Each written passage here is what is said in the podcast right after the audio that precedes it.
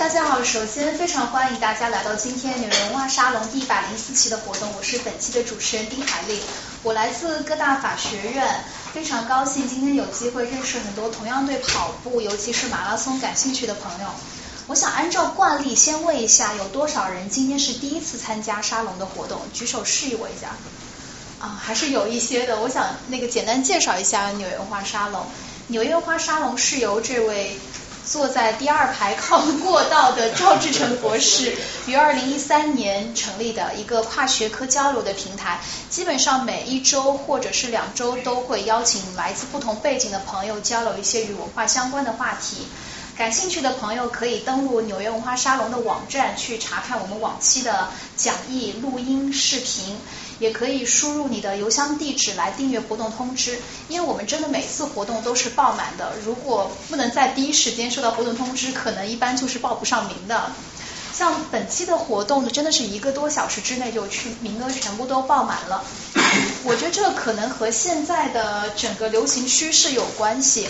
我不记得从什么时候开始，似乎我的微信朋友圈就多了很多对长跑，尤其是对马拉松特别狂热的朋友。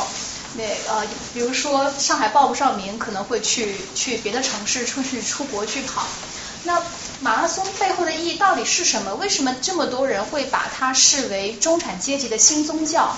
我们今天特别有幸邀请到业余长跑爱好者李希贝啊，来给我们探讨一下跟长跑、跟马拉松有关的话题，一起来了解一下，嗯，它背后的意义以及注意事项，尤其是对于新手来说，我们在这个过程当中要注意一些什么？怎么样去保护自己？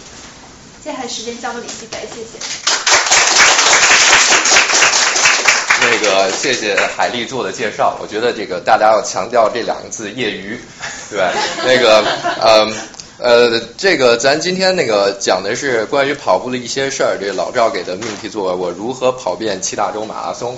呃，首先做自我介绍，对，强调业余。啊，我挡住了，我往这边来。呃，好，你把那转一下，你要看看那个。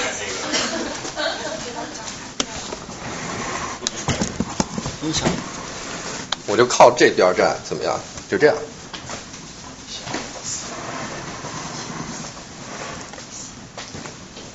这样如何？可以吧？啊，对，来，好，对，来来讲一下我我我我自己是怎么回事啊？我那个呃三十岁。那个，我大概来来纽约，来纽约是六年。我大概三年多以前呢，开始跑步，啊，非常业余。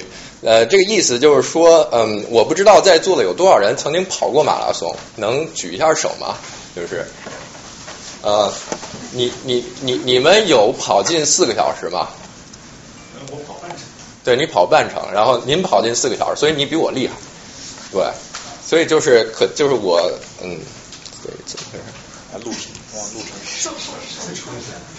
啊，三二一，好，对，就就是说我我其实就是一个就是像嗯，照大家来讲是那个叫 recreational runner，就是平时是呃拿跑步来当做娱乐活动的，就是说我也不是说嗯我自己也没有那么拼，但是我的特点是就是呃利用了闲暇时间去了很多地方。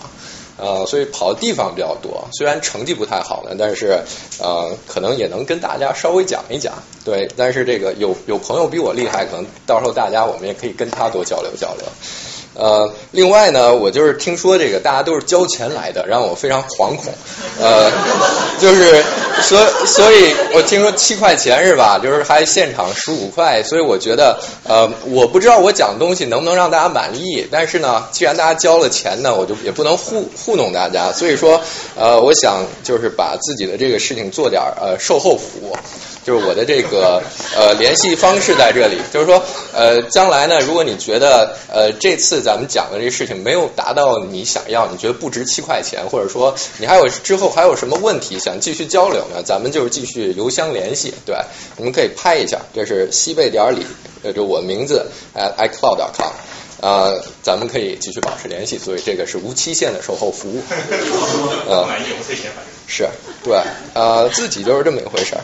啊，首先来看这句话，看我们的偶像呃，这个著名的小说家，日本小说家村上春树，他写过一本非常呃，就是非常著名的跑步的书，可能很多人都读过，叫呃，当我跑步的时候，我在当。就像绕口令一样，谁谁能说说对这个名字？是当我当我谈论跑步的时候，我在说些什么？是吧？对，他就是其实是致敬那个雷蒙德·卡夫的。当我们谈论爱情的时候，我们在说些什么？但是呢，他就是呃，把这个写的是自己平时跑步的这种呃点滴举动。嗯，这个书呢，很多人都看过，但是没看过的同学呢，我建议大家那个如果呃闲暇时间也都可以看一看，是个非常好的跑步入门书籍。它不是在讲那个如何呃具体你怎么跑，怎么防止伤痛，但是大概是一个跑步的观察。呃，有自己的有有有自己的想法，而且是一个呃跟自己人生、跟自己写作的这个整个经历结合起来的一个非常好的书。呃，经常会给人一种很大的激励。虽然它是呃它是一个鸡汤了，当然我们要承认，但是是一个呃那种肥而不腻的鸡汤，对。所以他这句话是来说，呃，之前他在书里说这句话之前引了毛姆的一句话，叫“任何一把剃刀都有自己的哲学”，就是说他解释，就是无论如何微不足道的，呃，微不足道的举动呢，你只要日日坚持，总会产生出呃某些类似观念性的东西来。其实这句话也就是呃。也就是说服了我在这里愿意跟大家交流一下，因为我本来觉得跑步嘛，就是一个你平时呃自己自己喜欢的一个普通的事情，我坚持下来就像自己一个爱好一样。可能没人说我今天交流经验，我很我很喜欢吃红烧肉来跟你交流经验，就是我现在很喜欢跑步，呃，但是呃是因为我觉得我这么长时间坚持下来了，也有自己的一点观察，虽然呃有可能并不是嗯。呃咱们纽约文化沙龙嘛，我不一定讲的特别有文化，但是呃，争取跟大家的这种呃背景能够碰撞一下，然后有文化的朋友们能够呃能够能够产生一些更有文化的东西。反正我也说不好，我觉得就就那意思。呃，对。我之前看到这个大家的调查问卷上面写的很多，呃，有一个问题是，就是说你想跟呃主讲人交流什么？呃，我觉得我看了，我觉得问题大概有两类，呃，一个就是怎么跑步，我们平时呃。怎么跑一个五 K？怎么跑一个十 K？怎么跑一个半马？我现在呃膝盖受伤了，我怎么训练？呃，等等等等这些这些技术性问题。呃，另外一个呢，就是想讲一下这个 怎么怎么爱跑步。有人说就是呃我跑步时候非常痛苦。呃，有人说是就是呃我觉得这个骑大洲马拉松特别有意思，可以去很多地方玩，但是跑步本身实在是太折磨人了。那但是呢，我就说呃想借用一个自己的经历来讲一下那个你怎么。怎么能呃，怎么能喜欢上跑步？可能这个也更有有一点意思。嗯，马拉松这个大家都知道，现在是最著名的，就是怎么讲？现在已经是已经非常火的长跑运动，它的距离是四十二点二公里，二十六点二迈。那个大家都知道那个马拉松的故事嘛？大概公元前不是大概公元前，我查资料，公元前四百九十年，那个希腊人呢和呃，其实就是雅典城邦和和波斯在马拉松这个地方打了一个战役，阶段性战役，然后呢，希腊赢了，他们就派一个士兵叫彼得菲利斯。名字可能记错，对这个人呢，他从从马拉松呢，就是想把这个胜利的消息传给雅典，然后这哥们儿呢就一直跑跑回去，呃，到雅典给大家说那个太开心了，我们赢了。呃，这个他后后来呢，人们根据他这个跑步的距离，大概算了一下，从这个呃马拉松这个镇子到雅典距离大概可能是二十六迈左右，所以定了这个距离。呃，你现在看很多的马拉松介绍都会给你讲这个故事，但是很多人呃，我觉得我发现很多地方他遗漏了这个细节，就是当这个人跑完说我们很开心，我们赢了以后呢，他其实他死了，对，就是说呃，这个我觉得可能很多人不想提到这。这个细节的是的意思是，可能不想把马拉松那个放，把它给这个污名化，弄得这个感觉好像特不健康，每个人跑的都会呃都会有生命危险一样，可能有有时候都是避而不说的，呃，但是呢，我想呃，这个就是这个故事。但是这个你想，公元前四百多年的故事，这个可能是已经非常久远的时候。我们想一下中国的那些故事，比如说呃呃夏商的这些故事，可以你发现故事有很多有惊人的类似，所以很多东西很有可能是杜撰。呃，大家觉得马拉松的历史，就是说马拉松作为一个比赛的历史，大概大概有多久呢？你们觉得？就是这是不是一个就是希腊人他们当时的古典奥林匹克，大家这个希腊人都会跑步呢？其实没有的，这是一个非常近现代的观念。大概是在现代奥运会开始的，就是一八九六年的时候，就是顾拜旦那伙人呢，就是说我们现在要开始要举办现代奥运会了，呃，我们要考虑做一些什么项目。有一些希腊人呢，就是说我们不如从从今从之前的这个传说故事中挖掘出来的这个，说我们不如做一个长跑来纪念呃呃这个当时的这个呃这这个士兵的这个宏伟壮举。而且我觉得当时可能是跟这个呃现代民族国家崛起有关，这是一个呃帮助希腊人塑造自己这个民族民族意识的一个非常好的举动。所以呢，在第一次马拉松其实就是世界上第一个马拉松，是一八九六年的时候，希腊人为了选拔参加奥林匹克正式马拉松比赛而举办的马拉松。呃，所以它其实并没有像大家想象的那么那么久远，是一个现代的，是一个现代的活动。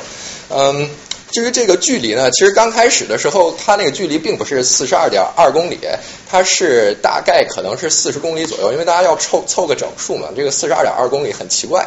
呃，只是呃，在后来的伦敦奥运会的时候呢，就是他们把这个长跑说最后怎么样，要在主席台绕两圈，让他们那些达官贵人们看一下，对吧？让大家观众看一下，所以说又又走了一点距离。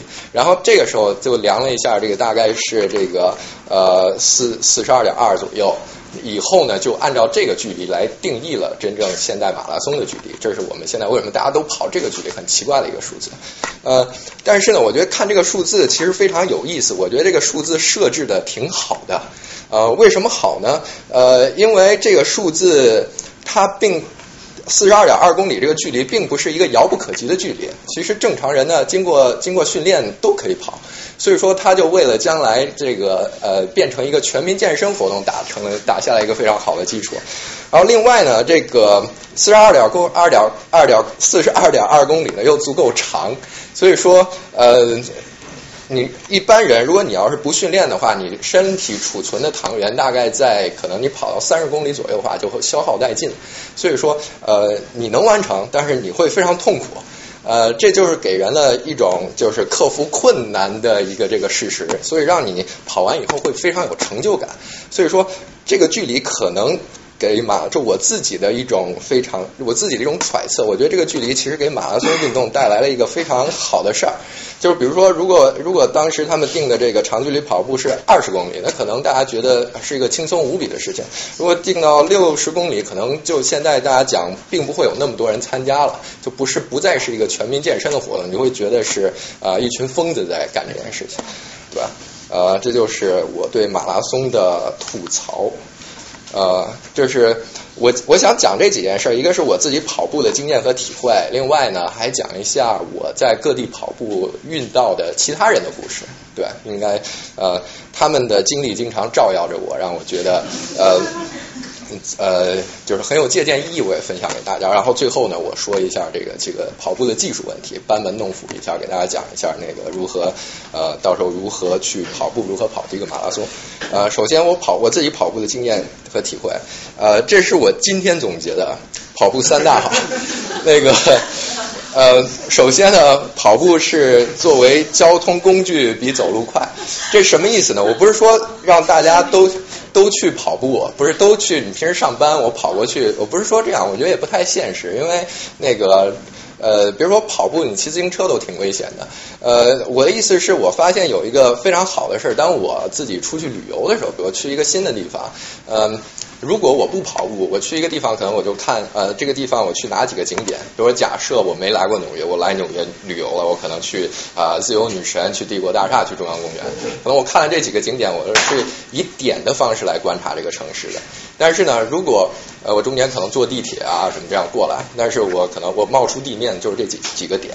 但是呢，如果我去一个新的地方，我用跑步来做中间这个 transportation，我就可以呃更好的就是把这个城市的感觉更立体化。你就知道这个从这个呃从自由女神。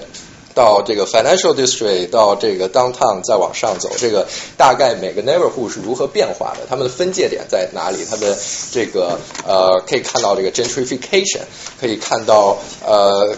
就是你你你接触到这个环境了，而不是说到此一游拍照那种感觉，所以我觉得挺好的。就是我自己就是这样做的。我一般去一个新的城市，如果我不是去参加马拉松比赛，我就自己创造一个半马的距离，因为半马就是呃正常人呢不会太痛苦，所以就是很悠哉悠哉的去呃又能又能欣赏这个城市呢，又还呃很方便的达到了自己想去的地方。呃，第二个我说是跑步作为冥想工具，容易进入状态。嗯，我之前看到就是呃木瑶，我不知道大家认识不认识，他写的一篇文章是他去那个加拿大参加了一个内观训练营，然后看很多人点头，什么大家知道，就是内观训练营他们做的事情呢，就是我上次跟他讲话的时候，他说呃就是那些人呢，我们就被关在一个地方，大家不能互相说话，呃每天干一些非常呃琐碎而重复的事情。然后呢，你就会觉得自己的呃，就会把你的注意力呢，从平时接收各种信息，比如说我看电脑、刷微博什么的，这都不会有了，你就会回到自己身体里，然后呢，就进入了一种非常奇幻的类似冥想的这种状态。然后我就想，哎，这怎么跟我跑步挺像的？对，就是因为当你做，我觉得肯定。呃，如果你有长距离跑步经验的朋友，可能就会有这种这种呃这种体验。当你如果呃全身心的去跑步的时候，你可能脑子里这时候是放空的，而且当你在呃跟自己身体的这种困难所搏斗的话，你不会想到其他的各种信息，你的所有注意力都是在自己的身体上。呃，而且你平时出去跑步其实是非常散心的一件事情。呃，因为大家现在工作繁忙，学习压力也很大，你平时已经想很多事情了。那跑步的时候，其实呃，我自己的经验就是，我让大脑放空，然后如果有什么想法，让它自己冒进来，我也不会说主动的去做一个什么思考。呃，就是有些朋友在那个问题中问那个，你平时跑步时候想什么？我的，我今天想了一下，我跑步时的时候什么都不想。对，我觉得是一个非常好的一个像自我修行冥想一样的状态。对，呃，另外呢，跑步作为发泄工具，它它不伤害别人。呃。我我不是就是说，平时大家有时候压力挺大的，你就会想有一种劲儿要要要释放出来。比如说在呃工作中受到了冤屈，或者说你看到了呃日呃日常生活中中不满，但是呢呃这个东西跑步不是给你提供了一个沙袋让你去去击打它，但是跑步是一个让你很健康的把你的这种呃非常不良的情绪给甚至不是释放就消化掉，它就没有了呃。所以说，呃，我觉得这个我自己想的跑步这几大好，呃，呃，另外呢，我我自己也确实有一些切身的例子。我觉得，呃，有一阵子我自己啊，我经常我我独居过很久，然后，呃，我觉得如果不跑步的话，我可能就会抑郁了。但是，呃，跑步能让我把我拽到一个非常健康的生活状态上，即使我呃每天跟别人交流不多，但是我还能保持一个。呃，非常正常而健康的心态，而不是呃引发出一些心理疾病。所以我觉得啊，跑步真的挺好。我好像还没写什么，当然跑步锻炼身体这个大家都知道。嗯，呃，对，这跑步三大好。呃，就是讲讲自己的心路历程。当时为什么要跑步？首先是不满。呃，我大概三四年前开始跑步，然后那个时候来到在纽约嘛。我作为一个呃呃。我刚来纽约，就是看到花花世界，就是你说平时大家过得比较比较放肆，所以说呢，其实并不是有规律、有节制的生活。然后有一天呢，我就照镜子，发现自己看镜子里自己非常恶心，呃，是因为呃。不但自己瘦，就是也瘦那时候，但是又瘦又有肚子，你知道那是什么感觉？就是，所以非常不满。当时就是想说，如何能让自己感觉更舒服一点呢？当时我住在罗斯福岛，然后我就说在那个罗岛上跑一圈，大概三点多迈呃，跑完以后感觉非常开心，呃，好像。给人一种感觉，好像肚子的肉变少了。虽然这不太可能，但是你有这种感觉就就非常非常好。这就是觉得呃跑步给我了一个非常好的正反馈，说的是当时开始跑步。为什么要跑马拉松？呃，因为就是都是循序渐进的。我觉得每个跑马拉松的朋友，他并不不一定是说我现在要立刻训练一个马拉松，我可能只是普通的长跑爱好者。但是跑着跑着就是说，哎，发现自己身体还可以，那么做一个下一个目标，跑一个半马，跑一个马拉松。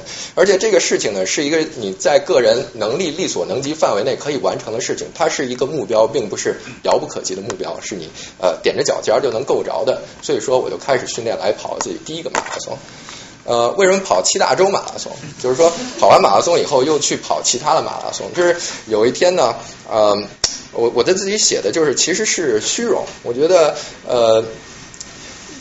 事实上发生了什么？我想到当时契机是有一天，呃，我我是做 IT 的，我平时经常要要这个测试一些程序，要要让电脑上跑很久，然后跑完以后呢，我就没什么事儿干，我有时候乱上网在公司，我就看那个要跑什么新的马拉松，但是我发现有一个叫七大洲马拉松俱乐部的这事儿，那个你只要能呃在每个大洲都跑一个马拉松呢，他就再给你发一个另外一个奖牌，呃，就有点像那个我们看那动画《七龙》。龙珠，我们集齐集齐七个，然后弄完以后召唤神龙。对，召唤神龙，这召唤不出来，能召唤一个新的奖牌，召唤一个 membership。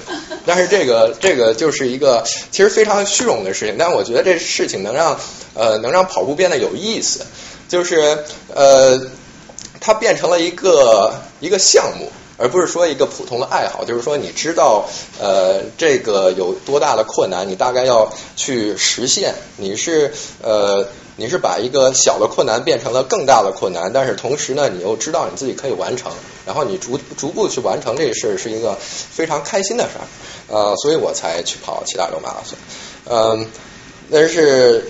这个事儿啊，我想想，我看到有人问题说，呃，七大洲马拉松最难的事儿是什么？就是说，如果这是一个可行性问题的话，我觉得它其实一点都不难。你一年跑一个，七年就完成了；如果你一年跑三个，两年多一点就完成了。就是你只要平时呃是一个可以把自己训练的状态，可以跑马拉松，然后呃。可行性问题解决了，其实它不是一个难的问题，但是为什么？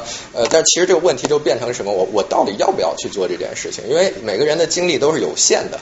我呃，经常跑马拉松，我要我要每每周，比如说我要训练十个小时，这相当于呃多上一天班儿，对吧？那个。就是，然后比如说，可能大家去吃饭啊去干什么呢？你说哦不行，我要去跑步，你可能变得没朋友，呃，或者不是说没朋友，就是说大家理解这种呃呃这种 social responsibility，有的时候你就呃你就要你就要牺牲掉，呃，而且呢这东西花钱。呃，你跑七大洲嘛，你就相当于出去旅游，当然花钱，这其实就是旅游。所以，呃，你去其别的地方还好，南极特别花钱，对吧？就是因为不太好去，所以说这就变成了觉得你要不要干这件事儿？就是说，你通过你这些时间和这些金钱，你可以完全做一些其他的事情。我可以呃，我可以花这个时这些时间，我我我我自己学习一下，充实一下自己，我自己写写一个小说，呃，我自己考个 CFA 等等，或者我花用用这个钱我去。那个买辆车，呃，吃掉，等等等等，啊，不是，不是，不是买辆车吃掉，就是你明白。但是，呃，但是就是我觉得当时对我来讲的时候，我觉得呃，好像跑步会更有意思，我愿意把钱花在原时间和精力花在这儿，然后我觉得是一个正常的循环，然后它是一个呃，对我来讲非常好的娱乐活动，给我了足够的正反馈，所以我当时就决定呃呃，让这个事情变得更有趣，去跑步，呃。跑步的历史，对，如果你们那个呃朋友圈里有跑步的朋友，会经常看到他们很烦的在晒奖牌，对。然后我我这也晒一下奖牌，这是八枚奖牌。现在其实我跑了九个马拉松，最近的北极还没放进去。对，就是我我的经历是二零一三年五月份第一次跑马拉松，跑北跑这个咱们北美洲的，在这个温哥华。呃，后来呢，就是又又想再去跑一个，说能不能。呃，跑一个马拉松，把两个大洲都概括了，都都都都给 cover 掉，然后去了伊斯坦布尔，跑了一个跨欧亚的，因为那个伊斯坦布尔就是跨欧亚的一城市，你可以从亚洲通过博斯普鲁斯海峡跑到欧洲部分。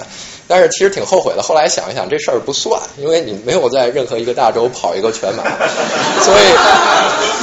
所以后来就又去亚洲了，就又去东京跑了一个，然后大洋洲在澳大利亚黄金海岸，南美洲去了阿根廷布宜诺斯艾利斯，呃，然后我的第一个超马是在非洲的开普敦跑的，叫 Two Ocean Marathon，它是呃 Two Oceans Marathon，它是那个在呃从印度洋跑到大西洋，大概是五十多公里，所以它并不是一个。超马的意思是比普通的马拉松长吗？对的，超马就是比普通马比，只要比任何四十二点二十公里长的马拉松都是 都算超马，对，对，就是半马、超马、全马、超马，这样大家会就是跑友们会这样讲，呃，对，那个当时非常开眼，就是发现这个南非人跑步就像跑超马，就像跑普通的马拉松一样，啊，但是而且它这这个马拉松的特点是它有非常严格的 cut off time。呃，解释 cut off time 就是因为你在你在城市里跑，你不可能说你可以在上面一直跑，我今天跑十个小时跑完不行，因为我还有警察维持这个路面，我还要这个呃把车都拦下来，所以说呃一般来讲呢，就是你会你如果到一定时间没没没有跑到这地方就被啊对被关门了。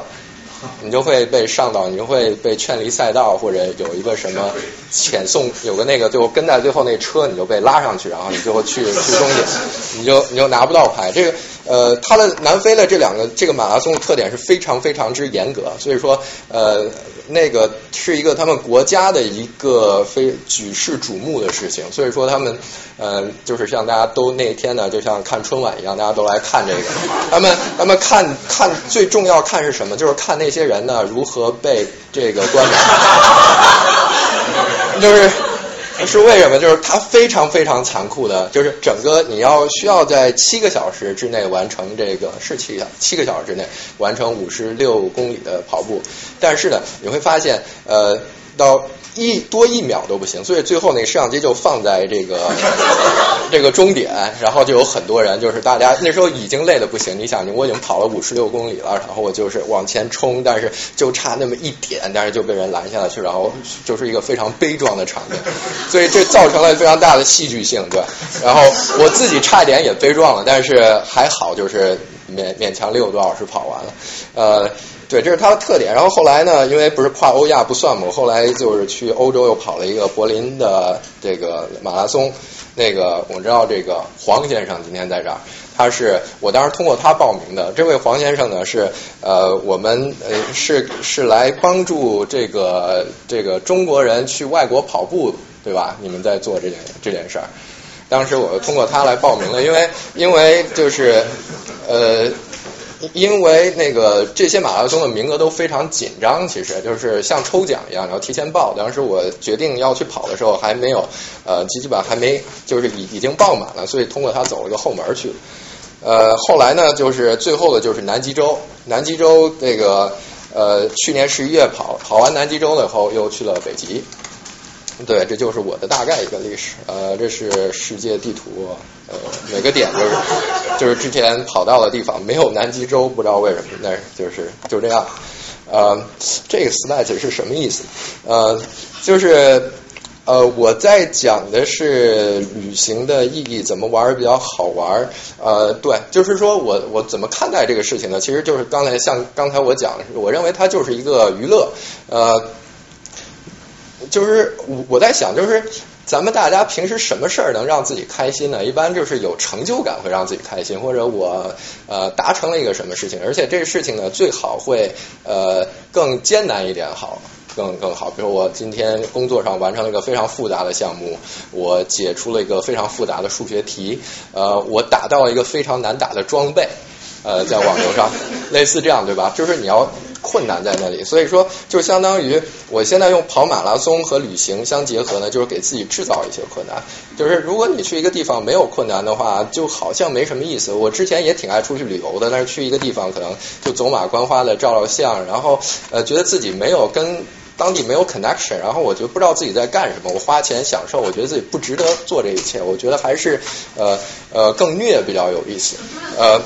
对，就是你你可以想象有个日本漫画叫《一拳超人》，不知道有人看过没有？就是讲一个超级英雄，然后他他就是可以打败任何怪兽，只要不管怪兽多强，打一拳呢，这个怪兽就死掉。呃，那所以他这个人生就空虚了。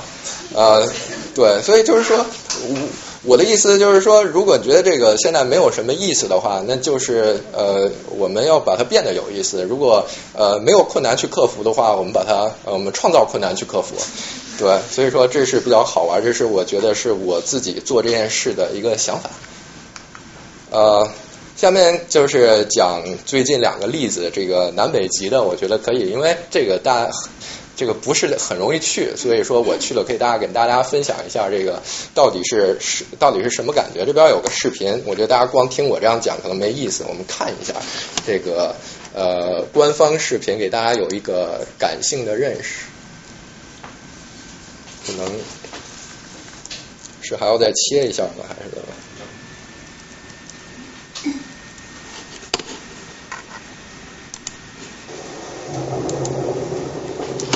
这是当时去南极跑步，这是这个就是所有的人，就是我，这就是我们那一年，所以这里边其实有我，你们可以看一下，就是大概是种什么什么感觉。There are times when you can become so exhausted that everything empties out of your mind and you have zen-like moments is the only way to describe them. 对，这就跟那个说的冥想很像。To think about things that are relevant in your life. 这这个片子拍有点烂俗，但是大家感受一下。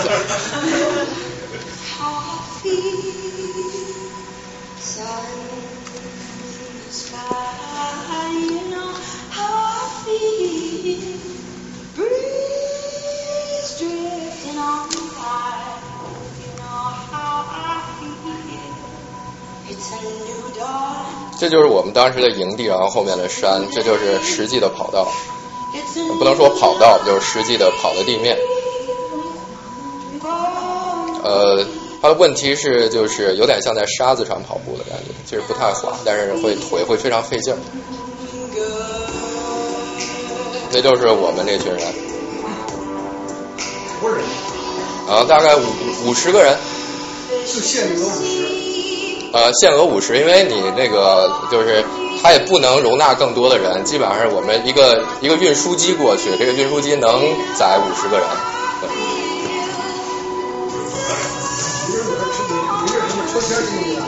呃，报名进去，报名进去，这是先到先得，对。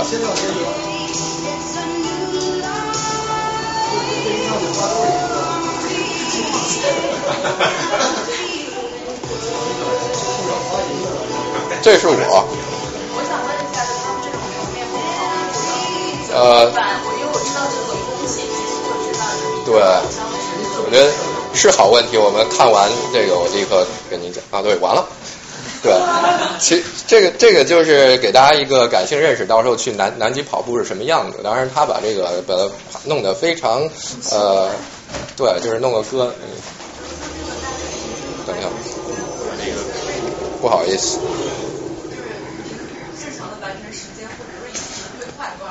呃，在南极这一次呢，最快的人大概是快，就是第一名的，就是将近四个小时，然后最后一名的可能十几个小时，就在我们那 group，然后我自己跑了六个多小时，所以说它不是像普通马拉松一样的，就是它是一个呃，让你感觉，我不知道大家有没有去海边，你在沙滩上跑的感觉，就是其实很痛苦，然后容易。容易腿抽筋儿，呃，另外就是特别冷，就是刚才这个朋友来问问的问题是你到时候是不是需要防护？其实，呃，我这后面有，我来讲一下这个，呃，我我们的装备问题。这十几个小时一直跑到跑完？呃，它是对十几个小时一直跑到跑完为止，但是它你中间可以，它其实是两个半马的距离，可以回到那个营地休息。就是说，呃，当然你也可以随时退赛，就可以，他们就有雪上摩托把你接回去。他限时间吗？呃，他呃。你想啊，大家花那么大精力，好不容易过去了，所以，所以它理论上有限时间，但是其实呢，就是大家因为是一个不是一个特别具正规的比赛，不是像刚才南非那样，大家就是故意卡他们，就是这人交这么多钱，准备训练这么长时间，然后过去呢，大大概都会，如果你愿意完成比赛，除非你有冻伤，会有会有那个医生来决定你能不能跑，但是如果认为你能跑的话，他会让你尽量能完成。呃呃，就是。比赛装备，大概是需要两种东西，一种呢就是你跑步时候需要的，另外一种就是平时穿的，就是你去极地的时候，就是有那种大羽绒服啊，就是你看到那个呃。帕卡那种东西，呃，就是极地探险那个巨厚的那种，呃，那个那是你平时不跑的时候，但是跑步的时候其实穿的非常少，是因为什么呢？呃，每个人跑步的时候，我觉得跑步的朋友应该都知道，跑着跑着自己就特别热，对吧？就会就会出汗。其实你是通过自己的这个，你不停的，呃，主要跑步，其实跑步的问题是你如何散热。其实你自己非常热，呃，所以当时跑的东西，你其实就是一个三层，一层呢就是这个，呃，这边有就像保暖内衣一样的贴在最里面，或者你有一个 technical shirt，呃，另外呢中间有一个 fleece，大概是一个呃就像一个抓绒的一层薄的，然后外面就是一个 wind shell，是那个我们叫冲锋衣。就就就这样，然后下面呃裤子两层，一层一层紧身的一个外边防风的，所以你就你就这样跑。这个问题是呃到时候穿起来是这个样子的，对吧？这是这左边左边是我在南极的时候，右边是在北极的时候。呃，不知道大家注意没有区别？其实呃南极是零下二十度左右，北极是零下四十多度。呃，所以南极的时候我其实是有皮肤露在外面。就是这个鼻子啊什么的，这边这个是呃，但是北极的话是不敢的，不敢把任何一寸皮肤露露出来，就会有呃，以前有有人这样做过，就会有非常严重的冻伤，嗯，所以呢，就是北极的这种标准装是是像右边这样的，嗯，所以跑步的问题是这个这套衣服很快就容易冻上，是为什么呢？因为你跑的时候会出汗。出汗的时候，你你汗就浸在外面的，然后外面的温度是凉的，所以就啪叽就冻上。我当时这个围脖，呃，跑着跑着，突然觉得这边巨冷无比，然后一看变成一个大冰疙瘩，就是你平时，然后你要回到那个，就跑完一半回到营地的，你要拿东西给它敲，像敲碎一样，然后再再再再给去，对，再就是你这样咔咔咔才能才能脱下来。所以说，就是你呃这一套跑步装备呢，其实你要比如说你这个围脖，你要弄这个这个叫 buff，你要弄三三个左右，然后那个中间的面罩你也要换，然后帽子也要换，眼镜呢是这样的，就是我们知道滑雪的时候有时候会起雾嘛，对吧？但是这个时候起雾的话，就雾又会结冰。所以说你要不停的去擦拭，有的人就是索性再换一个眼镜。所以所以说你你你身上这些东西呢，其实你要准备好几套，因为他们随时就会报废掉。嗯，对，这就是这就是当时这个这个装备。呃，这是南极的路线，就是刚才说的话，就是从营地开始跑两周，两个一一一一圈一个半马，然后你可以最后中间你可以回营地来换一下你的装备，然后你平时你知道自己可能呃你的面罩会冻上，你可以把它提前送到这些几个 checkpoint，你可以可以来来调节。呃，在南极的一个问题是，就是有有人问会这是会不会有什么危险啊？我个人觉得挺好的，就是呃没没什么大的危险，但是实际上潜在的危险就是南极有这个 c a v a s 它是有冰冰裂冰缝，所以就是呃我不知道有没有登山的朋友可能会知道，就是如果你爬着爬着，你可能觉得这是一个雪是没问题，你踩你就掉下去了，可能下面是一一个是因为。你你下面你这个我们跑步是冰川就是冻的的河流嘛，所以说你你其实下面那个冰是在移动的。如果如果这下面的应力一错，可能就中间会产生裂缝，但是你上面看不出来，有可能会掉下去。但是他们就是会用透地雷达来来提前检验一下，就是说你到时候呃不要跑偏出赛道，所以你要。困难就是说，那个到后来，你可以看刚才那个呃呃视频里面，到后面就是不太好辨认哪里是是，就是我这个视频呢，它其实没有拍到最苦的地方，因为摄影师呢，他们都不去最苦的地方，最苦的地方就是在后面的这些这一部分呢，有你就看到呃，我不知道大家看过，好像《黑客帝国》有一集，就是他们在。车站等车都看着纯白的那种样子，所以说就是地面和天都连在一块儿，呃，然后它是有一些小旗能让你呃来识别方向，但是这个旗子呢，就是而且你你眼睛不是又起雾又结冰了，不太看清。我觉得困难是你要在这个路线上走，而且一共就五十个人，到最后大家都跑散了，你就经常觉得前面没有人，后边也没有人，然后就一片白，就你自己，呃，就很容易这个出神入定这种感觉，啊。而且呢，会有我不知道是不是幻觉，其实可能不是幻觉，因为你总是跑步人都会有这种想法，我要跑到下一个水站就好了，对，心里给自己激励。然后因为是南极一片嘛，有的时候你可以看到水站在前面，但是你可能跑了半小时，怎么还那么远？我不知道是海市蜃楼呢，还是说它可能就是我自己跑太慢了，但是呃，就是比较跑最后比较迷幻，嗯，就所以这个是这个是一个比较。呃，觉得就是如果你你说这个比赛本身的挑战，就是除了你要花钱把自己运到起点以外，就是比赛本身的挑战是这些。呃，刚才那个视频上有我跟另外一个选手拥抱的镜头，是为什么呢？是因为我们到最后。我终于看见了一个人，然后，然后我我们俩呢就是这种，就是一会儿我领先一点，我们有点又又像友谊又有一点竞争的关系，等于是大家相互搀扶着，没有搀扶的，就是相互呃呃怎么讲，相互照应着，呃最后完成了比赛。所以说就是多亏了他，他也多亏了我，我们俩都没有迷路，所以这是一个挺好的，对，呃非常感激结结成了战斗的友谊，呃。对，这就是那些那个照片，就是比较呃，还还还挺好看的，呃，是，就是它是一个。呃，就是这种在极地环境下跑马拉松呢，它会有马拉松的你所有的后来那种撞墙期啊，你的痛苦啊，但是同时有一些这种呃外界的这种寒冷啊和一些呃你之前没有遇到的状况，会把这个情况变得非常复杂。所以说呃，简单来讲是一个呃更虐的，比普通马拉松更虐的一件事儿，呃。但是呢，就是他也没有虐到，就是超过你的身体极限，其实也都是还能完成的。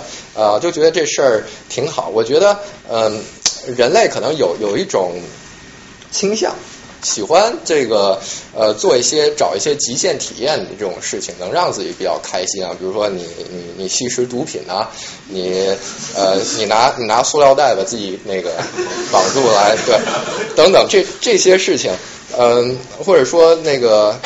列维斯特劳斯有一本书叫《忧郁的热带》，呃，讲土著人，土著人他们就会去，呃，好像某。我我我我不乱胡扯，但是我我隐约记得，就是说他们讲有一个风俗习惯，就是一部分土著人呢会在呃自己快要成年的时候，把自己去一个非常严酷的环境下，比如说在瀑布下面淋那个呃非常冰冷的水来来证明自己，就是是一个人类自古以来的一种倾向。然后这做的时候，呃。我觉得这比那个在极地参加这种比赛呢，你只要防防护合适，它比你去呃这个去干一些不良的时候，比如说吸毒啊什么的要好很多。你最后呃你也不会，你只要保护合适，你也不会缺胳膊少腿。所以说呢，我觉得要不然我我们就几个在南极跑步人说，要不然我们再做一个。所以就后来又去了北极，呃，就是北极点马拉松是再给大家 看一个片子。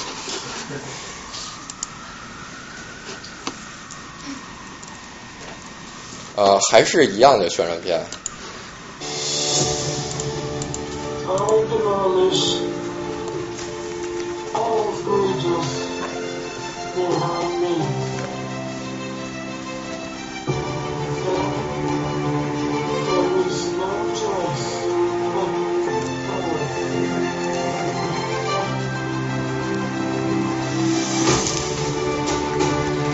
就北极马拉松跟南极不同的是，我们去了北极点。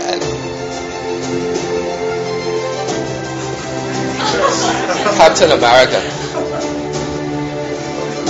这是在一个就是俄罗斯人在北极点建立建立的营地，然后我们从营地附近呢再再往外。这是我。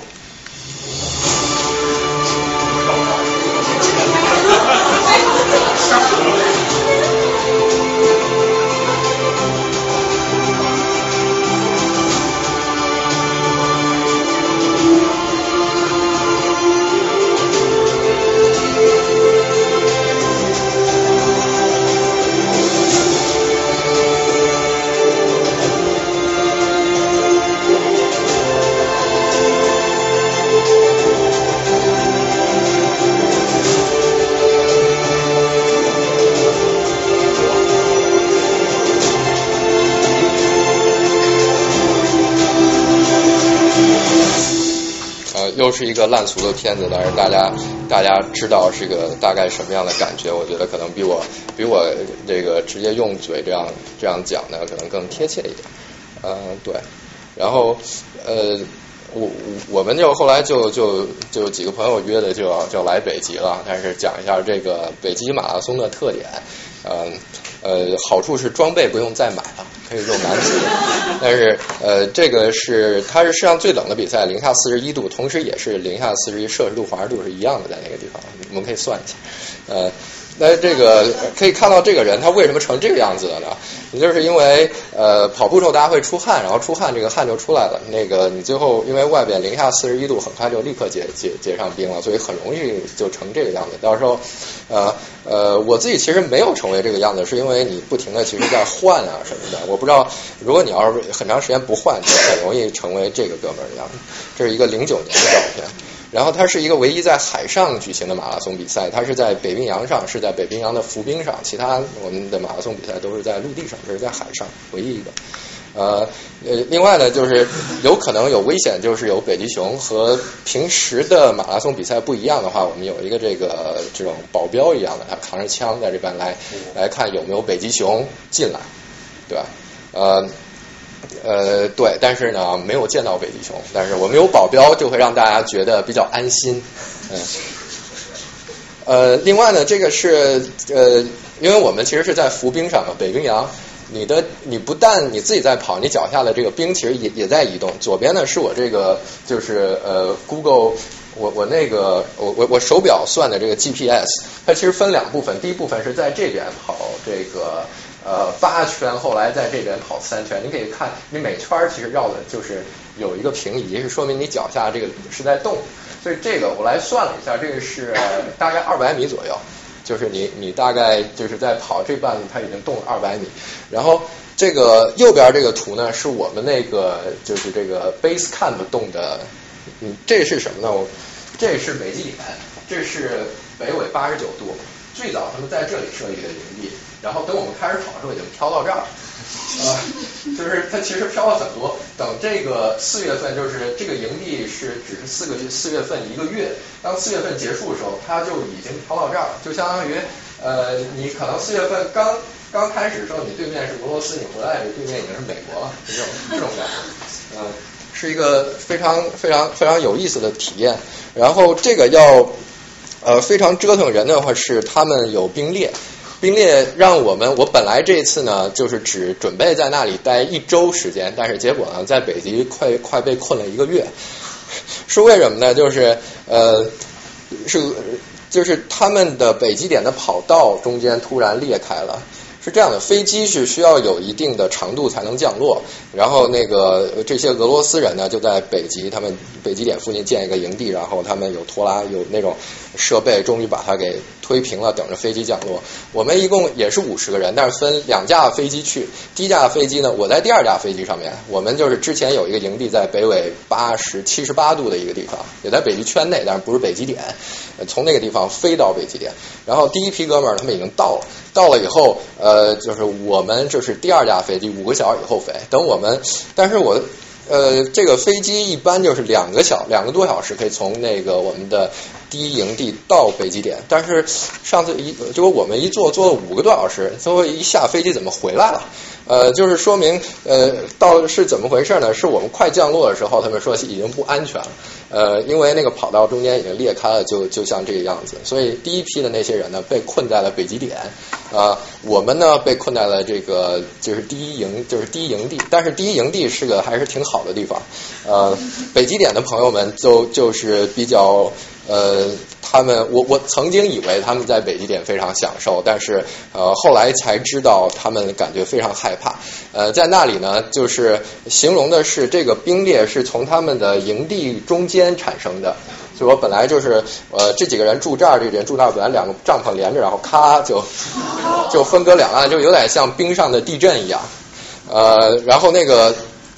然后他们本来就说到了，就之后能跑步的，结果我们没来，所以他们也他们也跑不成。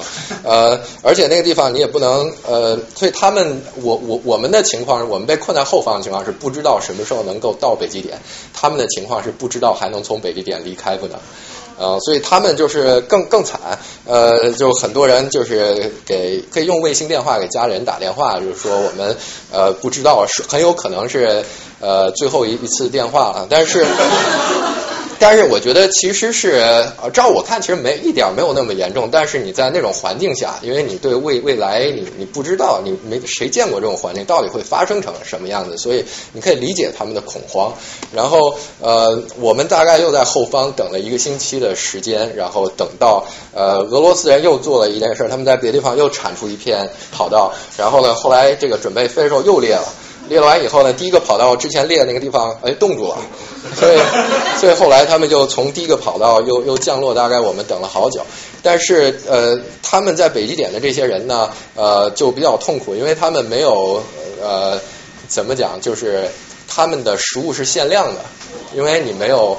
没有任何的，本来就是说只在那个地方待四十八个小时，你可能自己因为说那个地方东西比较难吃的，自己带点吃的东西，但是呃呃也不太够，所以他本地呢，他们就会呃一天开两顿饭还是三顿饭，我不记得给你一些吃，但是其实就是呃呃就是挺恐慌的，而且人在极端的环境下，呃听说他们就是之人与人之间的 tension 就非常紧张。因为就像我们看呃《Hunger Game》这样，举举举例子吧，但是肯定没有那么严重了。但是我只让大家设想一下，就是如果你要是在一个极端环境下，你不知道自己还能回能不能回去，然后呢，呃，可能大家会争吵。有人说我们要等待第二批人到了以后，我们再跑马拉松；有人说我们现在就立刻跑，弄完我们只要能回去，赶紧回这个地方。我再不想在这个鬼地方待了，能立刻走就走。呃，所以他们就就之间分分制很呃，就是这个。呃，分歧很很很激烈，对，谢谢。啊，那个呃，后来我我们就到了，等到这就是当时的那个冰冰裂的照片，你可以看到，就是相当于海那个冰大概是七八米厚，但是裂开以后呢，海水就会从下面涌上来，呃，就会变成一条小河一样的，然后后来呢，再会慢慢慢慢再再结冰，所以大概是这种样子。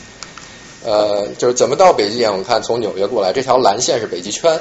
所以是这个这个小圈呢，是我们的第一营地，在一个斯瓦巴德岛。这个岛是个非常好玩的地方。呃，从这个岛我们到北极点，所以大概是这样的一个行程。呃，这个北极点营地怎么建立呢？这个最早是俄罗斯，大概这个营地只有一个月的时间，向大家说，只是四月一个月。呃，是因为到春分的时候，你就北极就从极昼极极夜变到极昼。然后呢，这个时候就是这个营地可以，你之前呢就是太寒冷，而且一一片黑。但是之后再往后的话，就可能那个冰层就会变得薄。所以说，它的北极探险的从那地方出发，大概只有一个月。直升机就找一块浮冰，感觉这地方比较厚实，然后建营地。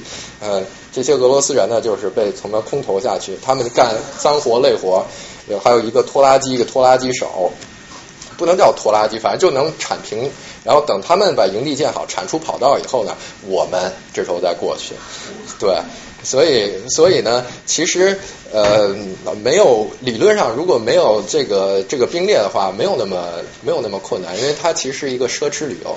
呃，这个困难在于挑战马拉松这个事情，因为有很多人去北极点旅游，你就是交两万欧元。然后你就可以这个被这个飞机带过去，去那个营地，然后再坐一个小飞机到北极点。呃，俄罗斯人呢，就是有当地负责的，因为呃，对他们来讲，北极点随时在飘，因为我们的参考系在浮冰上，所以说你并不是说真正北极点有一根棍子在那边立着，就是告诉你是北极点，因为你立了没有用。所以说每次呢，就是他们呃拿一个新的棍子。呃，坐坐飞机过去，然后到那个地方就把这个啪一插，插在那上面呢。呃，这些大家去北极点拍照的朋友呢，就是在那边说十五分钟，大家赶赶紧拍，然后拍完照我们回去，然后大家拍拍照，大家绕着那个北极点那个那根棍走一圈，环游世界。对，大概大概他们就就是做这些的，所以说呃呃觉得。所以去北极点那样做好像就不太好玩了，好像跑一个马拉松会比较更有意思。呃，对，这是我们后方的，这是我们被困在的地方。这是我那天看 Netflix 一个北极的纪录片，他们讲这个岛是怎么回事，是呃，比这个北极熊比人还要多。然后这是那个岛的景象。然后这是从空中拍，这岛上有一个小镇，是人类北呃最北边最大的一个定居点，大概有一千多人。呃，是一个呃，其实呢，如果呃如果作为一个旅旅游推荐的话，我觉得大家可以去这个岛，这个岛非常好玩，而且你可以呃就是 commercial fly 就可以到，不需要就像你去欧洲的任何一个地方一样，就是说我们可以如果不不去冰岛，我们可以去别的地方，可以来来来这个地方，因为它呃人也并不是很多，而且风景是确实是非常令人赞叹的，而且呃可以看到北极熊。呃，他们的这这个地方的特点呢是这个小镇，呃，你如果离开这个小镇的边界呢，你是要求必须带枪的，因为北极熊实在是太多了，会你要你要你要去有一个自我防卫。这都是就是自己拍的，随便拍的照片呢都非常好看，就像自带滤镜一样。呃，这是对，这是北极点的营地，呃，看一下是不是可能没有呃。对，我本来好像有有有个视频的，但是没了，算了。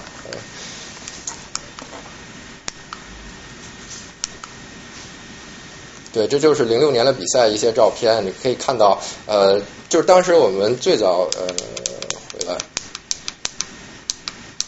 这幅图其实就是赛道分两分两部分，一部分是这个地方，这个雪是齐脚深的，这个地方雪是齐齐膝盖深，就是就是这两部分，但是呃。呃，比南极更虐，因为它零下四十多度，确实是你不敢露一寸肌肤在外面。呃，中间我我也也有把肌肤露在外面的时候，但是你不能时间太长。呃，因为有时候你确实要整整治一下你的装备。呃，对，所以就痛苦到呃，如果如果跑跑前三十公里的时候还好，然后但是到后面呢，后面的话，呃，因为是那个我是在这个 middle pack。所以他们有之前的就是比较厉害的人呢，都已经先跑了，他已经把那个雪地踩得千疮百孔，呃，就是而且呢，它那个地方雪很深，而且踩下来的那个雪呢就变得很硬，很快就冻上了，所以就像一个呃，就是非常非常恶心的路面，你你呃一定会抽筋儿的感觉那种。就是因为你每次脚，你不知道你要是这样踩下还是这样踩下去，因为都是崎岖不平的，而且就是一个脚印一个脚印。但是如果你要是在这个处女雪上跑呢，你就一脚就踩到踩到膝盖上，呃，所以就非常痛苦。我觉得，呃，我我大概在跑到最后的时候，就就就后半程的，呃。我本来觉得还好，但是基本上跑两步就开始不停的骂娘了，就是满嘴脏话，这样才能促使自己跑完。嗯，对，这是一些照片然后就是这个人呢是一个，这是当时就是我们随队医生来教育我们不要这个样子，说这个人最后很惨，因为满脸都是冻疮，呃。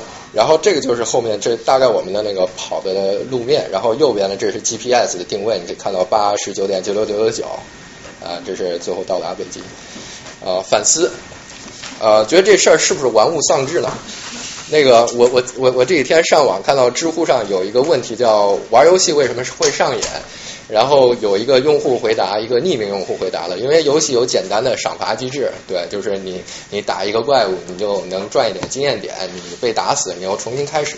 然后跑步也是，跑步你跑了一点儿，你觉得自己身体好，你每过一阵不跑你难受，就是有一个赏罚机制。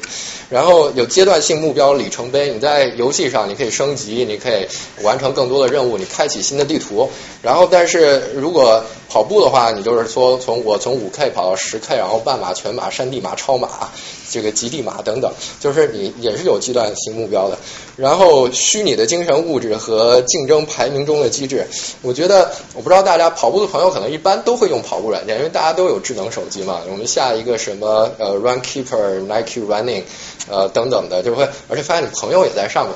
呃，或者再说朋友圈好像有个那个呃，每天走多少步，可能就是爸爸妈妈也正在在里面，呃，就是就是大家都会排名的，所以说大家都会有一个虚拟竞争排名，大家在看这个事情，而且虚拟的精神物质，我觉得你拿到奖牌，其实这事儿挺虚拟的，因为它它的现实就是那个牌子，它并不有没有一个什么实际的意义，呃。而且呢，还有一个就是呃，网络游戏和跑步这个很像，还有虚拟头衔、虚拟登记荣誉，比如说这个刚才讲的七大洲马拉俱乐部、七大松州马拉松俱乐部，就是一个非常虚拟的荣誉嘛，你这个没有任何社会意义的，甚至呃。然后逃避现实替代体体验，那个有有个词叫 run procrastination，就是大家可以想象，这不是说你去拖延不去跑步，就是说，嗯，一个心理状态。比如说你这时候手头上有一堆一堆事情要做的啊，怎么办呢？这时候，哎呀，实在太难受，我就先去跑个五迈，然后回来感觉 感觉自己好像做了点什么事情，但是其实又什么都没有做，对吧？就是呃，有时候看那个。有时候电视上看到有人，比如说我见过情节，就是我现在有一堆事情做，我不知道要做什么的，我就去一直刷碗，就是其实其实就变成了这个，就是我的一个逃避现实的替代体验啊，我就是呃，好像自己干了什么事儿，但是其实没有什么没有什么事情真的发生。另外是不确定感、神秘感，所以说我们看我现在后来开始走，就是呃，普通马拉松已经有确定感了，没神秘感了，我现在开始做极地马拉松比赛，所以。仔细想一想，这事儿呢，就是一个跟网游差不多，但是跟它相比呢，是可能跑完身体好一点。但是我想不出来其他的其他的区别，呃，你花的钱甚至是更多，说不定，对吧？你可能网游买装备什么的，你这里就是你到各各处跑步，呃，所以说，我觉得这东西是不是玩物丧志呢？就是当你花很多时间、很多金钱在在这上面的话，我觉得确实要给自己敲一敲自己到底是怎么回事儿，呃，但是呢，我又现在无法说服自己不去跑步，呃，所以因为我觉得这东西实在是挺有意思的。所以呢，呃，我就想，如果既然我已经要跑了，不如把跑步变得更加有意义一点，就是把它加到加一点，呃，什么东西能让自己感觉的更好。所以说，呃，这次在北极呢，就是就是北极跑马拉松是一个非常吸引眼球的事情。当然，呃，眼球吸引过来以后呢，你可以通过这个大家眼球吸引过来，你可以做一点什么，呃。就是我觉得大家可能会看到，就是如果你的朋友们可能参加普通马拉松比赛，有可能是为慈善组织跑的，对吧？呃，这是一个非常呃普遍的事情，但是在国内并不多。就是呃，我我我当时说我要跑北京马拉松，我觉得我可以趁这个机会吸引眼球，让来让人呃把这个眼球实际转化成一些更有意义的事情，能够帮助一些东西。所以呢，我就当时就是想，而且想做一些跟自己跟跟那个作为一个中国人可能相关的事情。所以呃，我正好呃在有一次在北京呢，就跟自然之友的那些朋友们聊，然后他们现在在做。嗯，就是雾霾实在是太严重，每个人都知道，对吧？我们回国只要就就简直被呛死。呃，就是我们可以去凑钱去治理雾霾，但是我不知道这钱给谁。但是呢，呃，我知道我们可以凑钱。我不是说治理雾霾，我可以去帮助一些被雾霾在雾霾中受到伤害的这些人。就是呃，所以呢，我这次做了一个北极计划蓝天实验室的东西，然后再放在 CrowdRise 上面去给他们筹款。然后呢，呃，这个筹款是要做什么？他们做 DIY 的空气净化器，然后帮给那些呃民工子弟小学的学校。他们是这样做的，就是同时呢，呃，一方面在就是像牢记课一样教他们如何组装，另外发现组装以后呢，就放在你们教室。因为我觉得好像现在国内的这些这些呃学校，公立学校这空气净化器可能是标配，但是这标是怎么配的？就是可能呃这个开一个家长会，家长说我们一起凑钱给孩子们，不能让他们每天吸雾霾，我们凑钱弄几个空气净化器，呃这就可以了。但是民工子弟小学的这个家长们，他并没有那么有钱，或者说他的钱可能会做一些其他的事情，呃而不是说那去去去做一个这个空气净化器又看不见摸不着自己。就是他可能这个他这个钱可能去改善生其他生活了，所以说我们就可以呃通过这个来帮他们筹款，来给他们空气净化器。现在呢呃这个 CrowdRise 呢，我自己觉得呃非常成功，很很惊讶，是因为呃我我觉得是好像现在网络时代你自己做的东西只要是好，好像就容易被发掘出来呃。我我也并没有怎么的去，我就是在自己的社交网络上发了一些，然后得到一些朋友的响应，公司那个邮件上面那个写在签名档上，然后呃就是最后呢，就是这一个月以来呢，最后收到了大概呃六千多美元的捐赠。呃，大概而且同时他们在国内也在做这个事情，就是在呃这个叫什么淘宝公益吧，类似的也也设立了同样的项目，也都有几万人民币，呃，所以说，哎，还确实能能。能能能攒出一些钱，而且是现在是第一批，他们要给这几个学校这个民工子弟小学，但是主要是首都北京的学校，可能是呃。可能需要帮助人太多了，但是我们先帮助一点是一点。这个呃，我的 CrowdRise 链接还在这里，这个筹款还没有结束。呃，如果大家感兴趣，大家可以看一看。如果你觉得这东西靠谱的话，那个呃，如果你你你能捐钱的话，也也非常感谢。是因为他们现在还有更多的这个民工子弟小学呃报名来参加这个活动，呃，就是现在的钱可能还不够，嗯。嗯，我在想，就是现在可在第一阶段实施，因为呃也不知道他们这个活动最后的效果是什么，因为不是我自己切身是做的，因为我委托他们去做。呃，如果大家感兴趣的话，我会把这个就是第一批，就是他们这个呃最后最后做出来效果是怎么样的，给也给大家分享一下。嗯，就如果大家感兴趣的话，可以对，就是有有 CrowdRise 链接，你可以看一下。呃，对，所以就是说，呃，如果你要做一个非常这个呃没什么意义的事情，然后发现哎突然能把它变得有意义，是我觉得是一个何乐而不为的。我觉得做了以后，呃，我还挺开心的。呃，第二部分就是呃，我有一个朋友这种故事，就是我自己见过的跑友别人的故事啊。那个呃，因为跑这些极地马拉松就会碰到非常奇怪的人，呃。而且呢，就是而且它这些地方每次马拉松的这个参赛人数并不是那么多，就是五十个人，所以到最后呢，大家会会混得非常熟。呃，讲几个就是正能量爆棚的激励我的事情，然后也给大家一些呃，就把他们也介绍给大家。第一个人叫 Luke Wigman，这人我怎么认识呢？就是在南极了以后，我们我们跑完以后也 delay 了。呃，就是因为天气不好，所以没有飞机把能把我们接回来。我们在那个营地的特点是睡觉的地方没有暖气，啊，就是零下二十度，所以非常非常痛苦。没有人，就是大家只要醒着呢，都去公共帐篷。所以呢，那地方又没有网络，没有什么都没有，所以你在那儿呢也不能干什么，大家就聊天儿呃，所以就跟是个非常非常 intense 的这种呃社交体验。对，就是如果呃，我觉得我其实有一点受不了了，到后来，但是就是有时候实在不行，我就把自己关在一个有暖气的，为另外有暖气地方，就是厕所啊。但是但是这个人呢，就是我在坐在旁边嘛，我就我们因为大家都是各地的跑友嘛，就是说我跑过哪儿，我跑过哪儿，就手机上给他看照片，我就给他看我去这儿跑，去那儿跑，哎，这是我家的什么样子，我家的狗，我给他看一下。然后他就也掏出来手机给我看，说这是什么？我一看就是他跟另外一个人合影，他身上挂一牌子金的金牌。呃，我说哎，这好厉害。说旁边，他说旁边这个人是哈利王子。呃，他们呃，这是什么呢？这是他呃，我说哦，那你很厉害，你代表英国参加比赛拿了金牌。他说他参加的是一个叫 Invictus Game 的东西。呃，不好意思。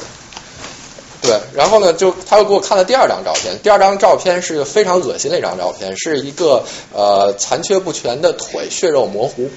所以这哥们儿的故事是什么呢？他呃，二零一一年的时候，他二零零八年入伍，呃，被英国人派到阿富汗，然后呢，表现特别优异，加入了这个特种部队。然后呢，他就呃，由于特种，由于特别优异呢，所以他又被散那个散到了阿富汗，又去了一次。然后在二零一一年帮助本地的那个警察训练的时候，不幸的踩到了一枚这个 IED，就是土制炸弹、土制地雷，就是。然后呢，就就立刻失去了知觉，这个整个左腿血肉模糊，住了一次医院，然后一一年间呢，进行了十一次手术才保住了腿，现在还有伤。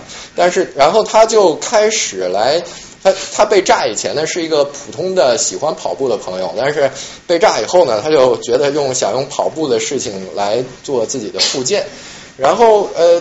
跑着跑着呢，发现哎，这东西真的非常管用。然后他不但站起来，而且开始跑了，而且不但跑了，又跑得非常快。然后他们就参加了这个 Victor's Game，就是伤残军人运动会，是哈里王子发起的，就是呃第一次伤残军人运动会，他就代表英国队获得了一千五百米的金牌，所以那个金牌是伤残运动会获得的金牌。然后他是北极马拉松和南极马拉松的第二名。呃，前几天我在看 ESPN 又发现他了，呃，是好像现在 Victor's Game 正呃前几天在佛罗里达举行，是第二届。呃，这我不知道大家知不知道这个就是伤残军人运动会，好像呃他又拿了金牌。然后挺为他高兴的，呃，我觉得呃，通过他的事迹呢，这个非常非就是一个呃非常鼓舞人的事儿，就是你不论遇到多么困难的，你其实最后顽强站起来了，这些呃，而且自己呃，而且主要对我来讲的是，我我让我相信了现代医学，呃，就是是是是这样的，就是我们大家跑步都受伤，对吧？就是不是说都受伤，很容易受伤，但是受伤之后你怎么办？你你对他的态度是什么？就是说，如果是有一套东西能让你逐步康复的，所以说，当我受伤的时候，我想想这哥们儿都能康复了，那那那我这种比如说小拉伤啊，或者我这个这个跑步膝啊这些东西可能不算什么，我就是要用科学的方法来对待它，那可能我就会呃，他能重新跑，我也可以重新跑，我休息休息可能也好，只要用科学医学现代医学的方法来来对待，所以这是我的 take away。呃，另外这个人呢是呃，这个叫 Michelle，他是一个法国人，是这一次北极马拉松认识的，他跟我住住一块儿，呃，他这个是七十九岁，是一个这个是跑北极历史上马拉松这个年龄最大的人。之前最有六十多岁跑完的，就是呃，我跑北极马拉松，我大概跑了七个多小时，这个人跑九个小时跑完了。其实，呃，而且跑完也就还挺就还还 OK。呃，他的经历是一个职业水手，一九呃七三年和七四年完成了世界上第一次的第一节，我这个呃打错，这个这个环球帆船赛叫 White Free，好像呃，他他代表法国队参赛，然后。呃，五十四岁的时候，他去伦敦看望一个自己的朋友，在一个酒吧里，那个电视上正在转播伦敦马拉松。呃，他就问这朋友：“我操，这些人真厉害啊！”好的朋友说：“这算什么？我也可以啊，我平时就跑马拉松。”他说：“啊，你没看出来你跑马拉松？”他说：“那么，呃，下一个，呃，我马上要去那个珠穆朗玛峰跑一个马拉松，你要不要跟我一起去啊？”他说：“好。”然后，然后五十岁的时候跑的第一个马拉第一个马拉松就是珠峰，五五十四岁的时候。然后七十九岁的时候成为年纪最长的北极点马拉松完赛选手。我觉得就是这个呃鸡汤的总结是呃如果是呃就是你想做一件事情，什么时候都不迟。呃，对，就是你要你要你要坚定。对，大家都明白。呃，这个人。这个人呢是也是这次在北极认识的，就是平时呃大家都聊天聊得很开心，但是他一般不说话。然后主动跟他说话的时候，我发现他口齿非常不清，就很奇怪。后来发现是什么呢？他是他以前是一个超超马选手，运动健将，多年山地马拉松经验。因为他就住在法国的山区，呃啊哎，我好像少写了，他患了这个几年以前被诊断出的那个 MS。叫这个多发性硬化症是一个神经疾病，然后呢，就是会呃，它会影影响他的语言能力，而且呢，这个这个疾病如果到晚期的话，其实是一个类似瘫痪的状态。那平时的话，就是呃，经常偶尔会就是这种啊，会抽风啊，或者呃，就是神经神经失调。所以说，对他来讲呢，是跑步是一个非常痛苦的事情。但是这哥们儿呢，还是北极马拉松完赛了。他花了十个多小时，后来用的那个呃，就是像我们登山杖一样，最后最后到终点，到终点以后就倒在了地上，是我们把他抬回营地的。然后他就说是自己的病情如果允许还能跑步，他又会继续跑下去。他要战胜困难，挑战极限。他这个不但是为了自己，还是为了跟他一样与同样病魔这个疾病搏斗的人，这是他动力所在。所以说呃，看到了这么。呃，呃，就就非常佩服了。就是我觉得我我其实我不用总结，大家只要知道这些人的事迹呢，你平时想一想，呃，就是我我我我们有句话叫苦不苦，想想红军两万五累不累，想想雷锋董存瑞。但是他们，我觉得我们也可以想想他们，就是当当我们遇到困困难的时候，你说。我觉得今天我们这个马拉松的这个重点有点像，不像家用马拉松，比较像那种就是极限马拉松。嗯。我觉得刚才这几个人其实跳的挺有特色的，他们都是那种与病情搏斗。啊。所以我觉得这种极限马拉松其实有点像那种与天斗，就是与就是与自己的命运搏斗，与大自然搏斗，它共济存在。所以我就好奇是说，就是说，您说非常好。这种有名的这种马拉松俱乐部，他们有没有那种？就是他们做 fundraising 有没有是说，就是比如说抗癌症，或者是说那非常非常常见的。对，因为我觉得很像，就这个点很像。呃，对，但是这就是跟就是你自己选择的，这不是说一个我这个马拉松主办方，我这就是抗癌症马拉松，没有，就是。哦，对。他们跑完一个马拉松，然后筹钱，然后专门。对对，很多人就是就比如说我是为这个这个那个蓝天实验室筹款，自然之友筹款，然后他们有很多就是这个人就是为 MS 的 research 筹款，然后很多人是为了伤残军人筹款，为了无家可归的孩子筹款等等，呃。呃，就是因为大家都知道跑北京马拉松是个比较吸引眼眼球的事情。如果你觉得你做一个什么东西比较能筹到钱的，北京马拉松是这么一个一个事儿。呃，对，对，当然，您您您刚才总结的非常好。那个，对，这就是我认识的朋友。然后另外呢，还碰到一些稀奇古怪的人，这个我就不细讲。这个，对，你会碰到一些邪，就是。有有些很奇怪的人啊，就我们可以私下交流了，什么超级富豪、白马王子，比如就是就是跑很多很多很多马拉松的人，然后 还有还有就是呃南北极的话，我不知道是这个人，因为经常比如说我们这个国家第一个跑南极的，第一个完成七大洲的，我们第一个就是很多大家是这样，就挺好玩的，但是他们呃不但自己虚荣，大家都虚荣，对，就是 就是挺有意思的，但是就是说是一个呃。是个近距离观察的一个事情，你说？是中国第一个跑七大洲马拉松。呃，我不是，我是第二个。对，但是就是虚荣的讲，我就是呃第一个，好像是已经入了美国籍了。哦。啊 啊，哎，我不是第二个，不对，我是跑完七大洲加北极的第二个。是这样的，对，有一个人叫陈鹏斌，我不知道可能大家认识，大家知道，听说过，就是他是跑各种极限的，他其实是第二个人，对我可能第三，我没我我没看了，但是我觉得已经加入七大洲马拉松俱乐部已经挺虚荣的了，对对，呃，所以所以是这样，你又可以看到其他的国家来的人，比如说这个国家这个不大，比如南非或者什么的，他们可能这些朋友都是我认识了好多，呃，很多国家第一个跑完步的，不好意思。呃，对，呃，这个我们可以私下交流，很多有意思的人，但是我觉得当面讲他们吐槽可能不是特别好。呃，那个老赵在这个呃那个报名表上加了一个问题，说呃，你们认不认同这个跑步是中产阶级的新宗教？那个我看我看了一下大家答案，大家争吵的比较激烈，没有争吵，大家就是意见分歧比较激烈。有人说啊，差不多是觉得跑马拉松就是一中产阶级运动，呃，还有的是说时间够了，不好意思，好像呃，行，我我还我还都没我不知道会讲这么久。那个还有一个就是嗯，刚讲什么呢？呃，对，就是中中产阶级新宗教这个。呃，很还有人就是我们本身就有，如果如果是一个本身就有宗教信仰的人呢，就其实觉得是对他的一个，嗯，不能说跑步是宗教了，因为宗教什么是宗教？就是你能解释世界，你能这个这是一个更大的事情，你跑步可能是一个爱好。呃，如果我们把这句话变成了一个呃。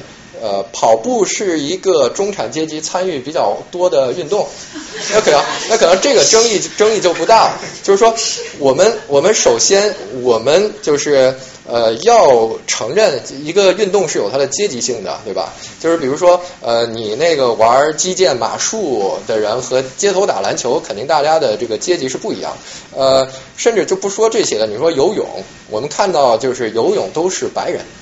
没有什么黑人选手。觉得大家你就是我没有做过任何的调查，我也没有仔细研究过文献，但是脑子里能想到的原因，可能就是比如说，如果我是一个少数族裔家庭，我可能没有那么有钱，那么呃，我不会把孩子送到私立学校，那这个学校就没有游泳池，或者说我就不会有给他办一个 gym membership，然后呃，可能我我们这里这个这个公立学校里面连健身房都没有，他永远接触不到这样的机会。那么呃，换到我们跑步来讲呢，跑步呃，就是跑步这个活动好像不应该跟钱牵扯那么大大，不应该跟阶级牵扯那么大，因为跑步是一个人类的非常原始的一个动作，就是你你。其实它是最便宜的运动了，你就是打个篮球，你还得弄个篮球，对吧？你跑步，你在街上走着走着，你可以跑起来，你就可以。但是，但是你仔细想，就是如果呃，但是但是没有说很多人会觉得呃跑步让他非常兴奋的，比如打篮球会非常兴奋。我觉得我挡拆这个扣篮，我传球，然后我进球，我非常爽。没有人跟你说我跑步非常爽，因为我把左脚迈到右脚前面，右脚迈到左脚前面。对对，就是说。所以说这个变成了一个什么呢？这变成了一个呃，大家在一个修身养性的事情。然后什么人才能修身养性呢？那就是一个比较一些比较 well off 的人。如果如果我现在还在为每天吃东西来犯愁的话，或者说我是一个本来就是一个呃。并不是非常有经济实力的体力劳动者。假如我每天就消耗很多卡路里了，我不用，我我我其实没有必要说再去跑个步，再去消耗一千多卡，那又要吃一顿饭。那那呃对，所以我就当时在看这个一些文章嘛，就都是发现有一些英文资料。这个有人问呃。呃，讲中国的就是讲这个有一个 China Daily 上面有一篇文章讲这个 Running Around the World，讲这些中国人到处跑步的。然后他就采访了一个这个呃在加州的一个这个创办叫 Run Book 的一个人，我不知道您是不是认识这个黄先生，您是不是认识？但是可能他跟你做的事情一样。然后他问你们的客户都是什么？他问客户有两类人，一类是呃有钱没文化的，另外一类是有钱有文化的。所以说，但是就是有钱，对，就是关键是是是有钱，因为就是跑步它不是一个中产阶级运动，但是你要把跑步和出国旅行结合起来，那它绝对是一个呃需要一一定的经济基础来做的。然后这个呃中产阶级新宗教什么时候开始出现？这个我做了一点点 research，呃，最早在在 Financial Times 他们采访了一个这个叫做呃 Miss 孙的这人我认识，因为我跟他一起跑了南极，啊，他说呃这个过去三十年呢。这个咱们中国人呢都被这些贪婪和金钱所驱动，然后他们呢就就不知道怎么过更有意义的生活，呃，但是呢，我看这是怎么怎么说的，呃呃，但是在后最近的三四年呢，这个跑步成为了一个呃这个中国中产阶级宗教，是是因为呃当他们经济独立以后呢，他们就开始来来想这个精神上的层面的问题了。呃，这个呃，而且就咱们就是国内又没有什么宗教，所以就是跑步趁虚而入。对，所以我我我觉得我可以理解他的观点。就是你说这个孙是跟你那个男主是不是？对的，就是他，是的，啊，观察非常仔细。呃，对，就就就是他，他他其实也在经营一个类似跑步的，是就是跑步的这个 business。呃，所以说可以当时可能采访了他。呃，但是我觉得这个可能中产这些新宗教，这有点我不能说哗众取宠吧，但是可能他不太准确，但是我们能理解他中间的这个内容。呃，然后另外看一组数据，咱们这个国内跑马拉松，这个一五年的时候，呃，有一千有有十一百五十万人参加比赛，较一四年增长六十万人，好多，比 GDP 增长要多好多。呃。然后全马这个半马九十万，去年增长六十四万，这个认证赛事这么多，就是说现在是一个蓬勃发展的事情。就是我觉得呃新宗教是有它的道理的，我们可以不这样讲，但是它确实是有它的一个阶级性。呃，在下面这个是就是美国的马拉松这个完成时间看不太清啊，我大概可以你说一下，一九八零年的时候男男子马拉松的平均完赛时间是三个小时。二零一四年是四个小时二十分钟，然后女子八零年的时候是四个小时，然后二零一四年的时候是四是四个小时四十分钟。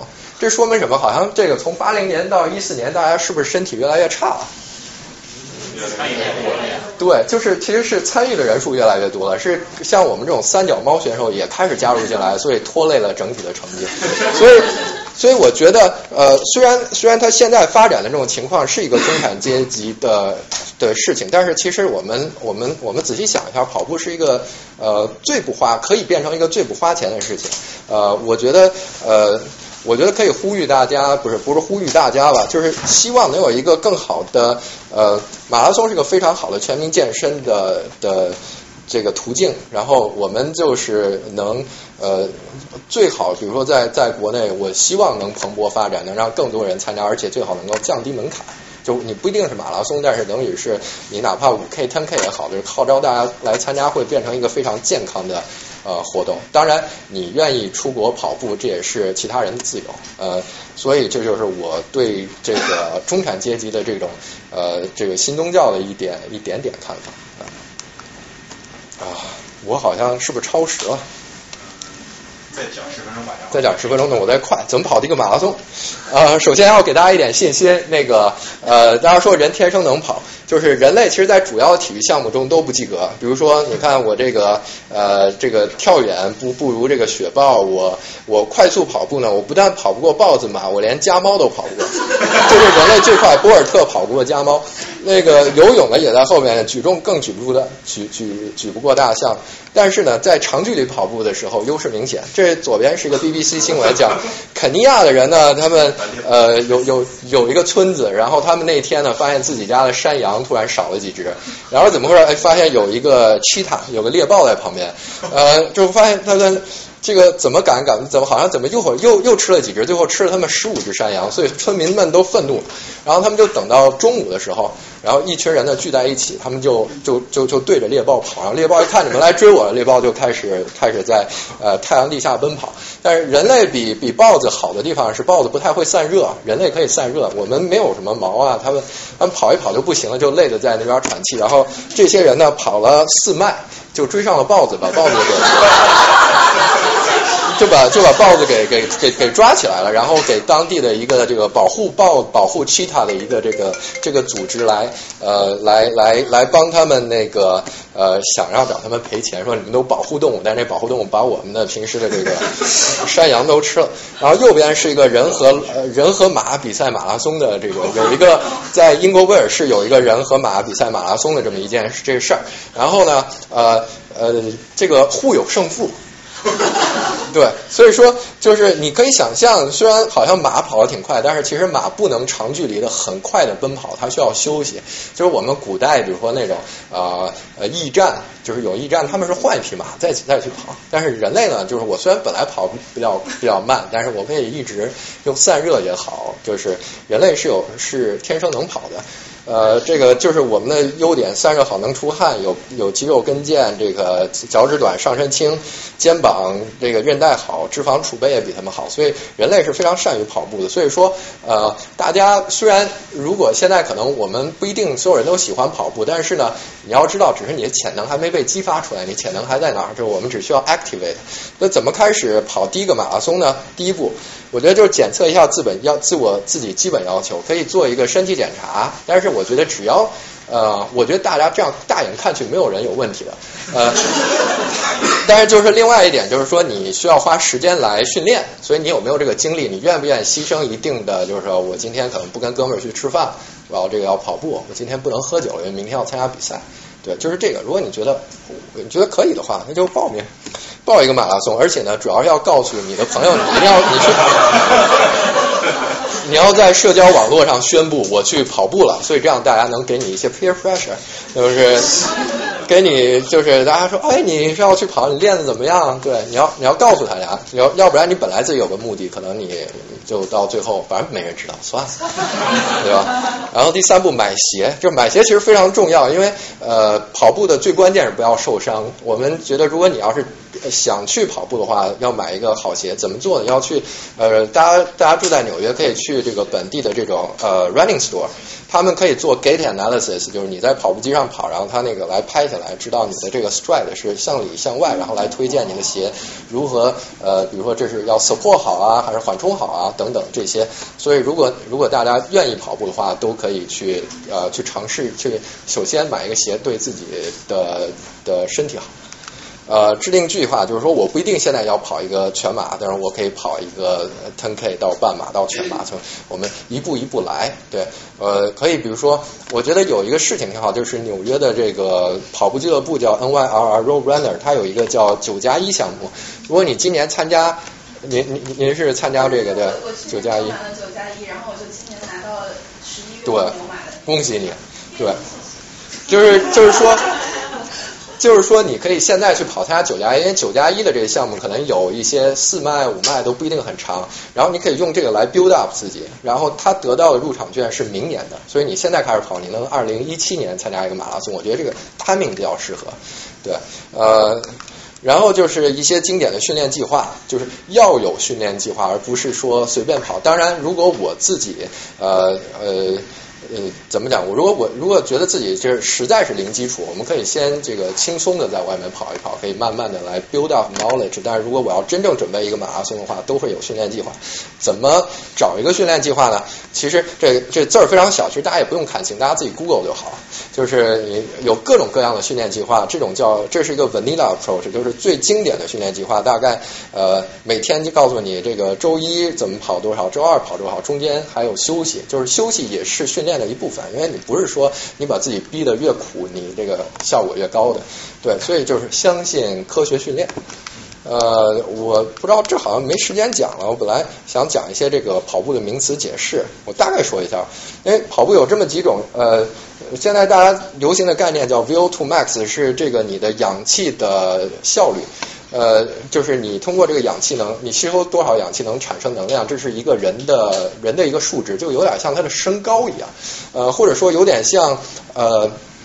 不知道大家玩过《三国志》这种游戏，你有一个武将，比如吕布的智商二十五，然后，然后这二十五就是它一个特性。当然，如果让它进行一些智力活动，它可能能升到三十多，对吧？但是就是这个就是一个天生的事情，就是说我我们这个氧气的效率给肌肉，大概。呃，好像可以，我没有测过，但是说就是如果你要是专业运动员，一般都会测一下，比如说那种长距离耐力运动员，可能这个数值都会比较好。但是也不要迷信这个，因为我不但产生了这个能量，这个能量我还要在啊还要再使用出来。比如就是说我我一共我每我我定期时间能吸收这么多能量，但是呢我在一定时间有多么有效率的转化成跑步。叫 running economy，这个事情其实又跟你跑步的姿势有关。比如说我来回上下摆动，那你其实就是你你你这个这个多余的能量用在没有用的地方，其实跟你跑步姿势有关。所以说，大家所有的跑步的训练计划呢，现在大家归根结底就是来提高这两项。呃，就是有跑步，你可以看到有那种长长长距离跑叫 LSD，不是毒品，但是是那个 长距离慢跑 long slow distance 好像。对，峰值是就是如果你跑一个马拉松的话，你可以就是最长要跑到二十迈。呃，这个这个时候这你不用跑得特别快，但是就是说呃可以跟你的跑友，如果你有跑友的话，可以你们一起跑。你这个呃这个如果测试你的速度，就是说你能跟他边跑边聊天就没有问题。呃，另外有一个 interval training tempo run，这都是一个就是速度练习和配速练习分别提升 VO2 max 和 running economy。大家可以对到时候如果愿意呃研究跑步这件事情，我觉得是一个比较，它不但是呃，它其实是一个科学的东西，我比较相信这个。大家可以看一下，然后结合自己的自己的情况来制定最好的训练计划。呃，然后第五步就是你最后 当天不要迟到，把自己运到终点，你起码到那儿你就一半的成功。训练准则就四个字儿：不要受伤，没有什么，就是呃所以说呃不好意思，呃就是所有的训练计划，当你感觉到不适的时候，你就可以，你就要一一定要立刻停下来，因为呃你你如果受伤了，你是跑不了步的。如果你没训练好，你可以跑步，但是你可能跑不那么快，或者你跑更痛苦一点，但是你起码还能完成。所以就是大家要循序渐进。你可以看这个图非常恐怖，跑步人可以受这么多伤，你看这个腰伤、屁股伤、这个膝盖、腿什么的，就膝膝盖一般比较惨，会有下侧疼痛、跑步期，还有这个膝盖外侧疼痛，叫 ITBS。呃，其实呃，我觉得呃这些呢，就是大家容易遇到的事情，就是其实大家平时就是量太大，我们要循序渐进。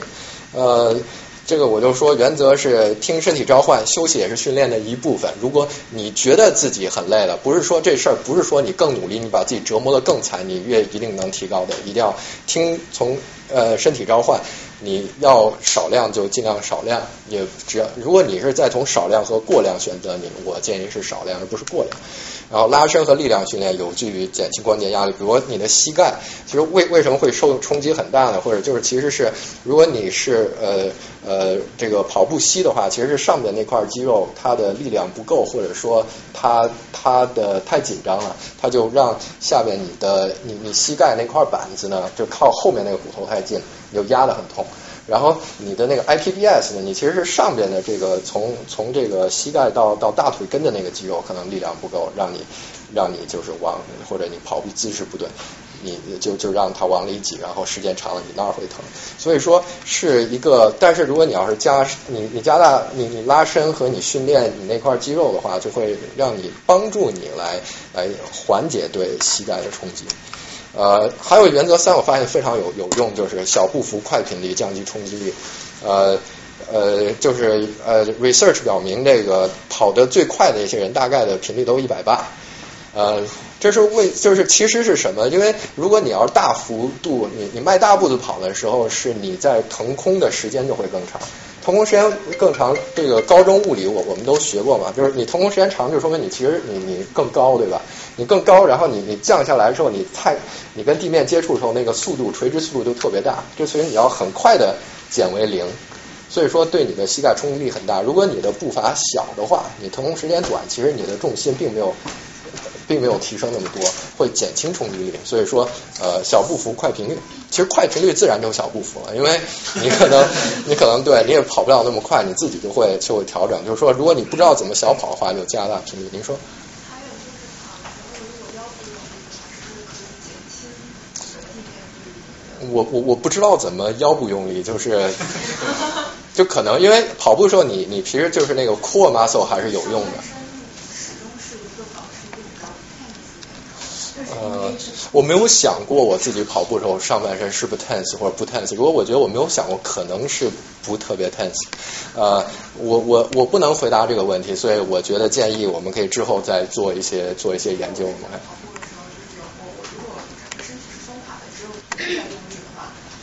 哦，那上身确实要要用力，因为你要摆臂，然后你要控控制住自己的自自自己的头，然后呃有研究表明，就是你要训训练那些 core strength，确实对跑步有有，尤其是 running economy 非常有用。比如你你做那个 plank，对，这就是还挺有用。就是你这个问题，我稍微补充一点点，也不一定就完全对，因为因为我是曾经因为跑步跑步受过好几次伤，然后还陆陆续续去医院呀、理疗啊什么什么，就自己有专门去查一些。就是关于上半身的问题的话，最好的一个状态，嗯，说简单一点就是你始终保持上半身正直，嗯，但是不要不要让它再用力，嗯，就是你是直着，你不要垮着腰，对，然后你身体是直着，略微向前倾，你不要往后仰，对，就是你不要垮着，不要往后，就差不多。对，对，就是你你你身上的 core muscle 一定是要用力的，对。您说。我有一个特别弱的问题，啊，没没什么。那个跑长跑的时候，都听过一个说法，就是说你特别难受、特别难受的时候，你把这段挺过去就没事儿了。哦，我。但真正跑马拉松的时候，如果你感觉自己特别难受要死了的话，这个时候其实休息一下比较好，还是把这段挺过去比较好。呃，看你离终点有多远。或 者这个问题可以变成马拉松之中是允许一点休息的吗？当然允许了，很多人都走完的。我们经常 经常走的，说超马，其实就是就是你如何来节省自己的体力，而且呢，你不一定谁让你冲那么快，你其实就是要要要要匀速慢慢的来，因为是一个就是马拉松嘛，是一个长 长距离的事情，所以不不是说我现在要短跑。很多人比如说刚开始很快，然后后来就不行了，所以说你要是一个是个调整。我知道我就有呃一百滴血，我先用在前面，对前面用多了后。面就不行了，有点就是说自我调节的时候。然后呃，大部分的时候很多人都会撞墙，我也撞墙，很多人都撞墙，包括最最优秀的选手也撞墙，因为他们是拼到自己身体的极限，他们速度非常快。呃，所以下面一个视频呢是马拉松当天一定会发生什么，我觉得特别好，给大家看。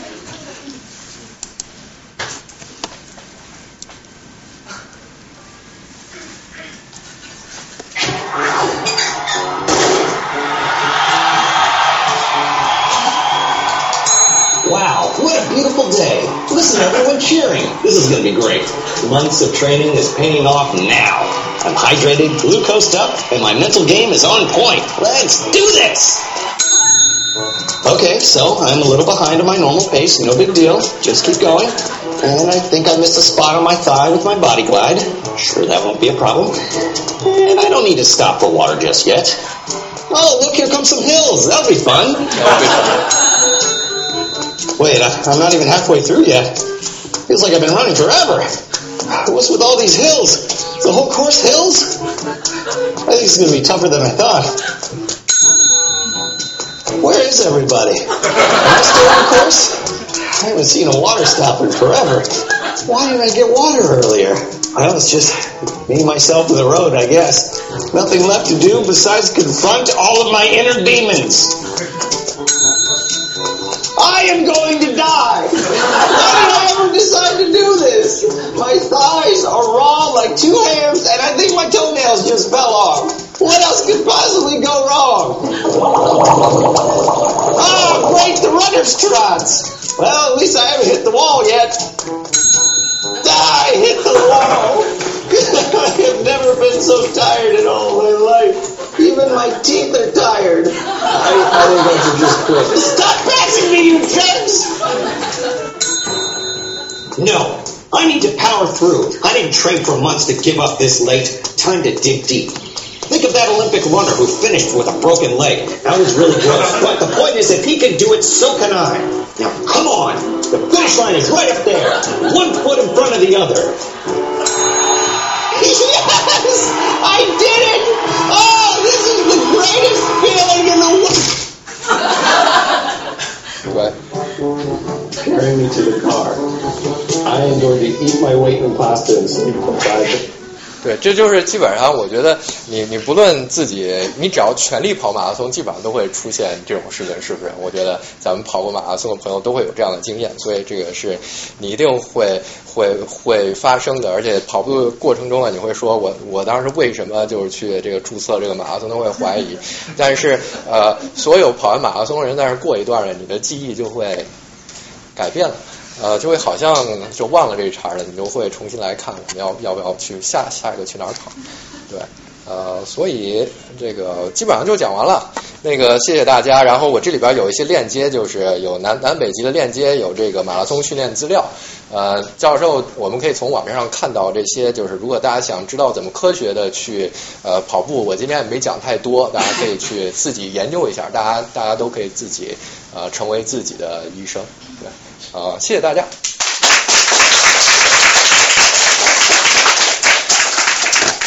那个还有十分钟，大家可以提问。啊，您说。嗯，我有两个问题想问一下啊。第一个就是，嗯，就对于马拉松来说，您现在还有什么新的目标或者企图心吗？还是说想？改成别的，比如说什么下下面就想玩铁人三项或者什么。呃，还没有，不太会游泳。那所以说，那您就比如说在接下来五年或者十年，还是会想接着。啊，还会还会再跑，然后我因为我自己平时跑也不是特别快，我想跑得更快一点，我起码就跑三个多小时这样，呃。啊，所以是说从时间上面，从时间上，然后还有从距离上，而且从这个马拉松的难度上，我想明年有点想去爬珠峰，呃，对，就是下一个计划。您说？你你刚才是说一般完赛是三个多小时？我四个多小时，四个小时，最快四小时十分钟。哦。我很慢。就你是一开始就这么快，还是？我我跑过五个多小时，有更慢的时候。嗯，我也跑过五个多的，我现在就是想说如何能够。就 ITS，然后怎么能够比较安全呢？然后我不知道现在还疼吗？还是？啊，昨天跑一半马还行。哦，昨天跑 Brooklyn Hub 是吗？啊，恭喜你，恭喜你。那个呃，我觉得就是加强一点力量训练可能会好一点，然后就是听我我也没有，就是这个这个伤痛呃，就是我也是挺讨厌的，我自己也没有不能完全克服，但是我觉得就听自己的听自己身体的召唤，如果你觉得疼了就多休息休息，而且加强力量训练会对将来有帮助。啊，您您你好。我有两个问题，第一个问题是想问，就是你跑步的时候会觉得 boring 吗？如果 boring 的话，你你会做一些什么？就是我是觉得跑步很 boring，所以我就下很多歌来听，直到后面我觉得没什么歌可以听了。呃，那你跑了很久说明是吧？嗯，没有，就是我差不多有十公里。嗯。一次十公里，但是你就一一直在放歌。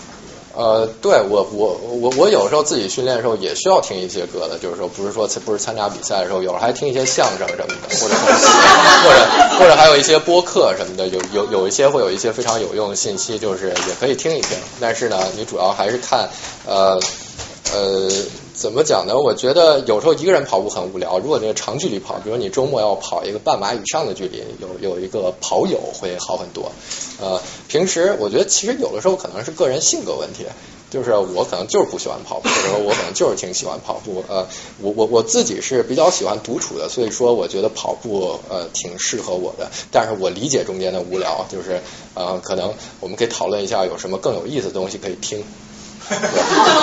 然后第二个问题是想问说，呃，就是如果从保护保护膝盖角度上讲，我是在跑步机上跑还是在外面？呃，我没有经验，其实我没有在跑步机上怎么跑过，我一般都是在外面跑。呃，但是跑步就是呃保护膝盖的话，其实是要看你去呃，主要跟跑步的姿势跟你的力量有关。对我觉得跟 surface 当然有一定关关系。如果你你你那个地面特别崎岖不平的话，可能会不太好。但是如果一般的 pave 的话，呃会好一点。如果是 track 的话，就会更好。但是就看你看你要去呃你自己去选择了。对，啊，你好，你好。然后呃，一个是那个针对刚才，接受女儿花沙龙之后，我跑步的时候听的都是别人往身上。哦，那很好啊。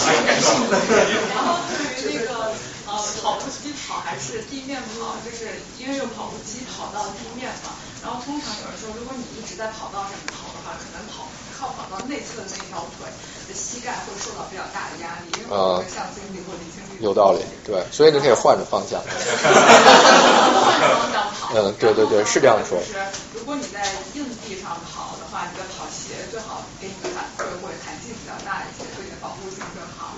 但是每个人的喜好不一样，有些人可以跑的时候看视频嘛，如果在跑步机上跑。然后我想问的问题是，就是比如说你长距离跑的时候，现在很多跑步方法是呃，比如说你让自己在跑的时候一直稳定在一定的心率水平嘛。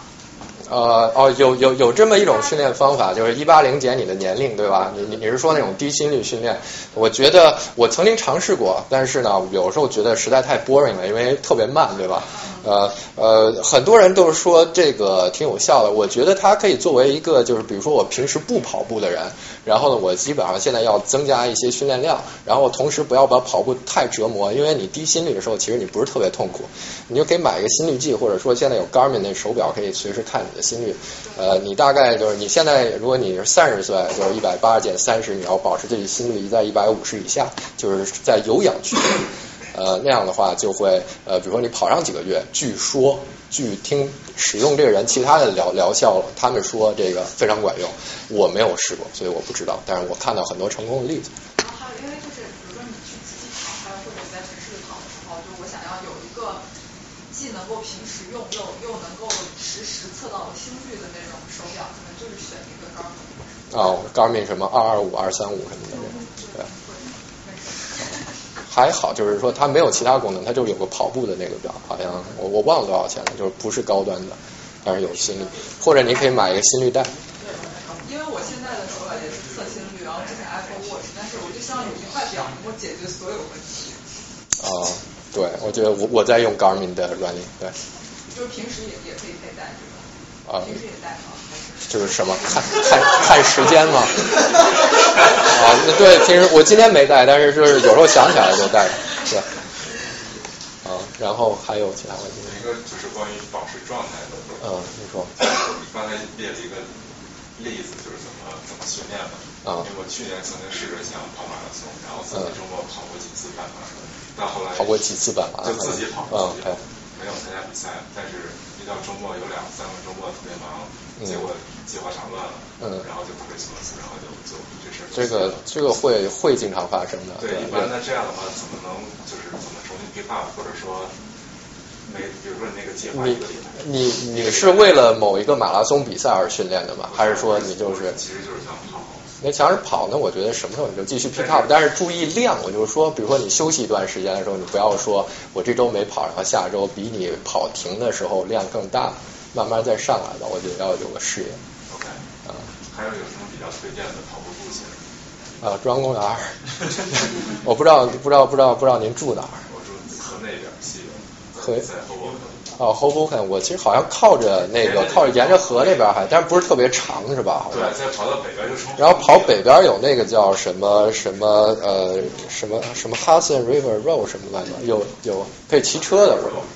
我不记名字，亨 Henry 什么什么 Road，我不知道谁知道，对，但是那边好像还可以，我骑过车，觉得可能还可以。您说。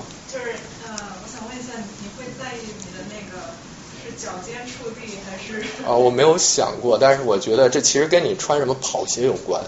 就是如果现在就是这种现代跑鞋的话，大部分人都是脚中或者脚后落地。如果如果如果你是崇尚那个 barefoot，有现在很多新的潮流，就是说我们野蛮人的时候，大家到处跑都是不穿鞋的，他们不受伤。我没有试过，这也是一种流派，就是跑跑步就是这样，就像你爸你妈朋友圈里边那个养生分享一样，就是大家的观点都不太一样。但是我觉得就是要找一个很很适合的，就是我自己的例子是我没有试过那种光脚跑，所以我其实呃我没有看过我自己跑步的视频，但是应该其实是靠后着地。但是呃我自己没有什么使命感，我觉得这个其实嗯嗯。我我我觉得马马拉松作为一个全民健身活动是一个非常好的事儿，这是一个马拉松它本身具有的事情。呃，如果大家能呃，我我自己并不是说今天在大给向大家传跑步教，就是说那个每个人都去跑步，但是跑步对我来讲是个非常好的事情。呃，这个呃就是我觉得今天的目的呢，对我我个人来讲啊，就是我呃我把这个。呃，这个选项告诉大家，大家觉得这有意思呢，可以尝试一下，尝试一下，如果有正的反馈呢，咱们可以继续交流，然后看能不能继续把这个事情继续做下去。如果呢有疑问的话，我们也交流，就是看看我们要不要继续做下去或者放弃。如果你觉得真的不适合的话，我觉得这也完全有可能，呃，你也可以选择其他的运动项目。对，我是这样想的，我呃我没有使命感，但是我我我我自己觉得这事情挺好的，然后我不觉得它适合每个人说实话，对，但是大家建议大家可以试一下。总在最后问一个问题吧，好吧？那我们啊，您问您。就是呃，因为我们大家也都知道你去许多不同地方甚至去一次都被困住一个月。你平时正常的生活和工作是怎么跟这些东西平衡？呃，我我我一年二二十天假期，所以一年大概跑呃两到三个马拉松，我三花花三年跑了七大洲，就是大概你去一个远处跑步花呃请请一周假，基本上差不多了。然后这次在北极的话，我比较幸运，我可以在就是北极工作，是因为我们被困在的 我们被困在那岛上有一个 NASA 的 Research Center。然后它有，我觉得是世界上最好的这个网络，可以连上，就跟那个就可以直接连到我办公室的电脑上。然后那一段呢，我就按照纽约时间，就反正被困那儿也干不了什么事儿，我在那儿工作。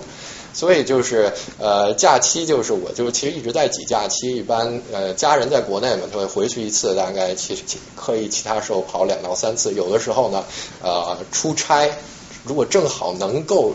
出国出差的话，去看一下那附近有没有比赛。对，所以上次这个报这个黄黄先生，你那个在柏林的时候，正好是我到那边，就是有一个公干，但是我我我临时起意说，我正好来来来去找这个找这个名额，所以说从他那儿拿了一个名额的。所以这是我认识他的原因。好，那那今天公共讨论就到这里吧，大家非常感谢大家。好感谢你。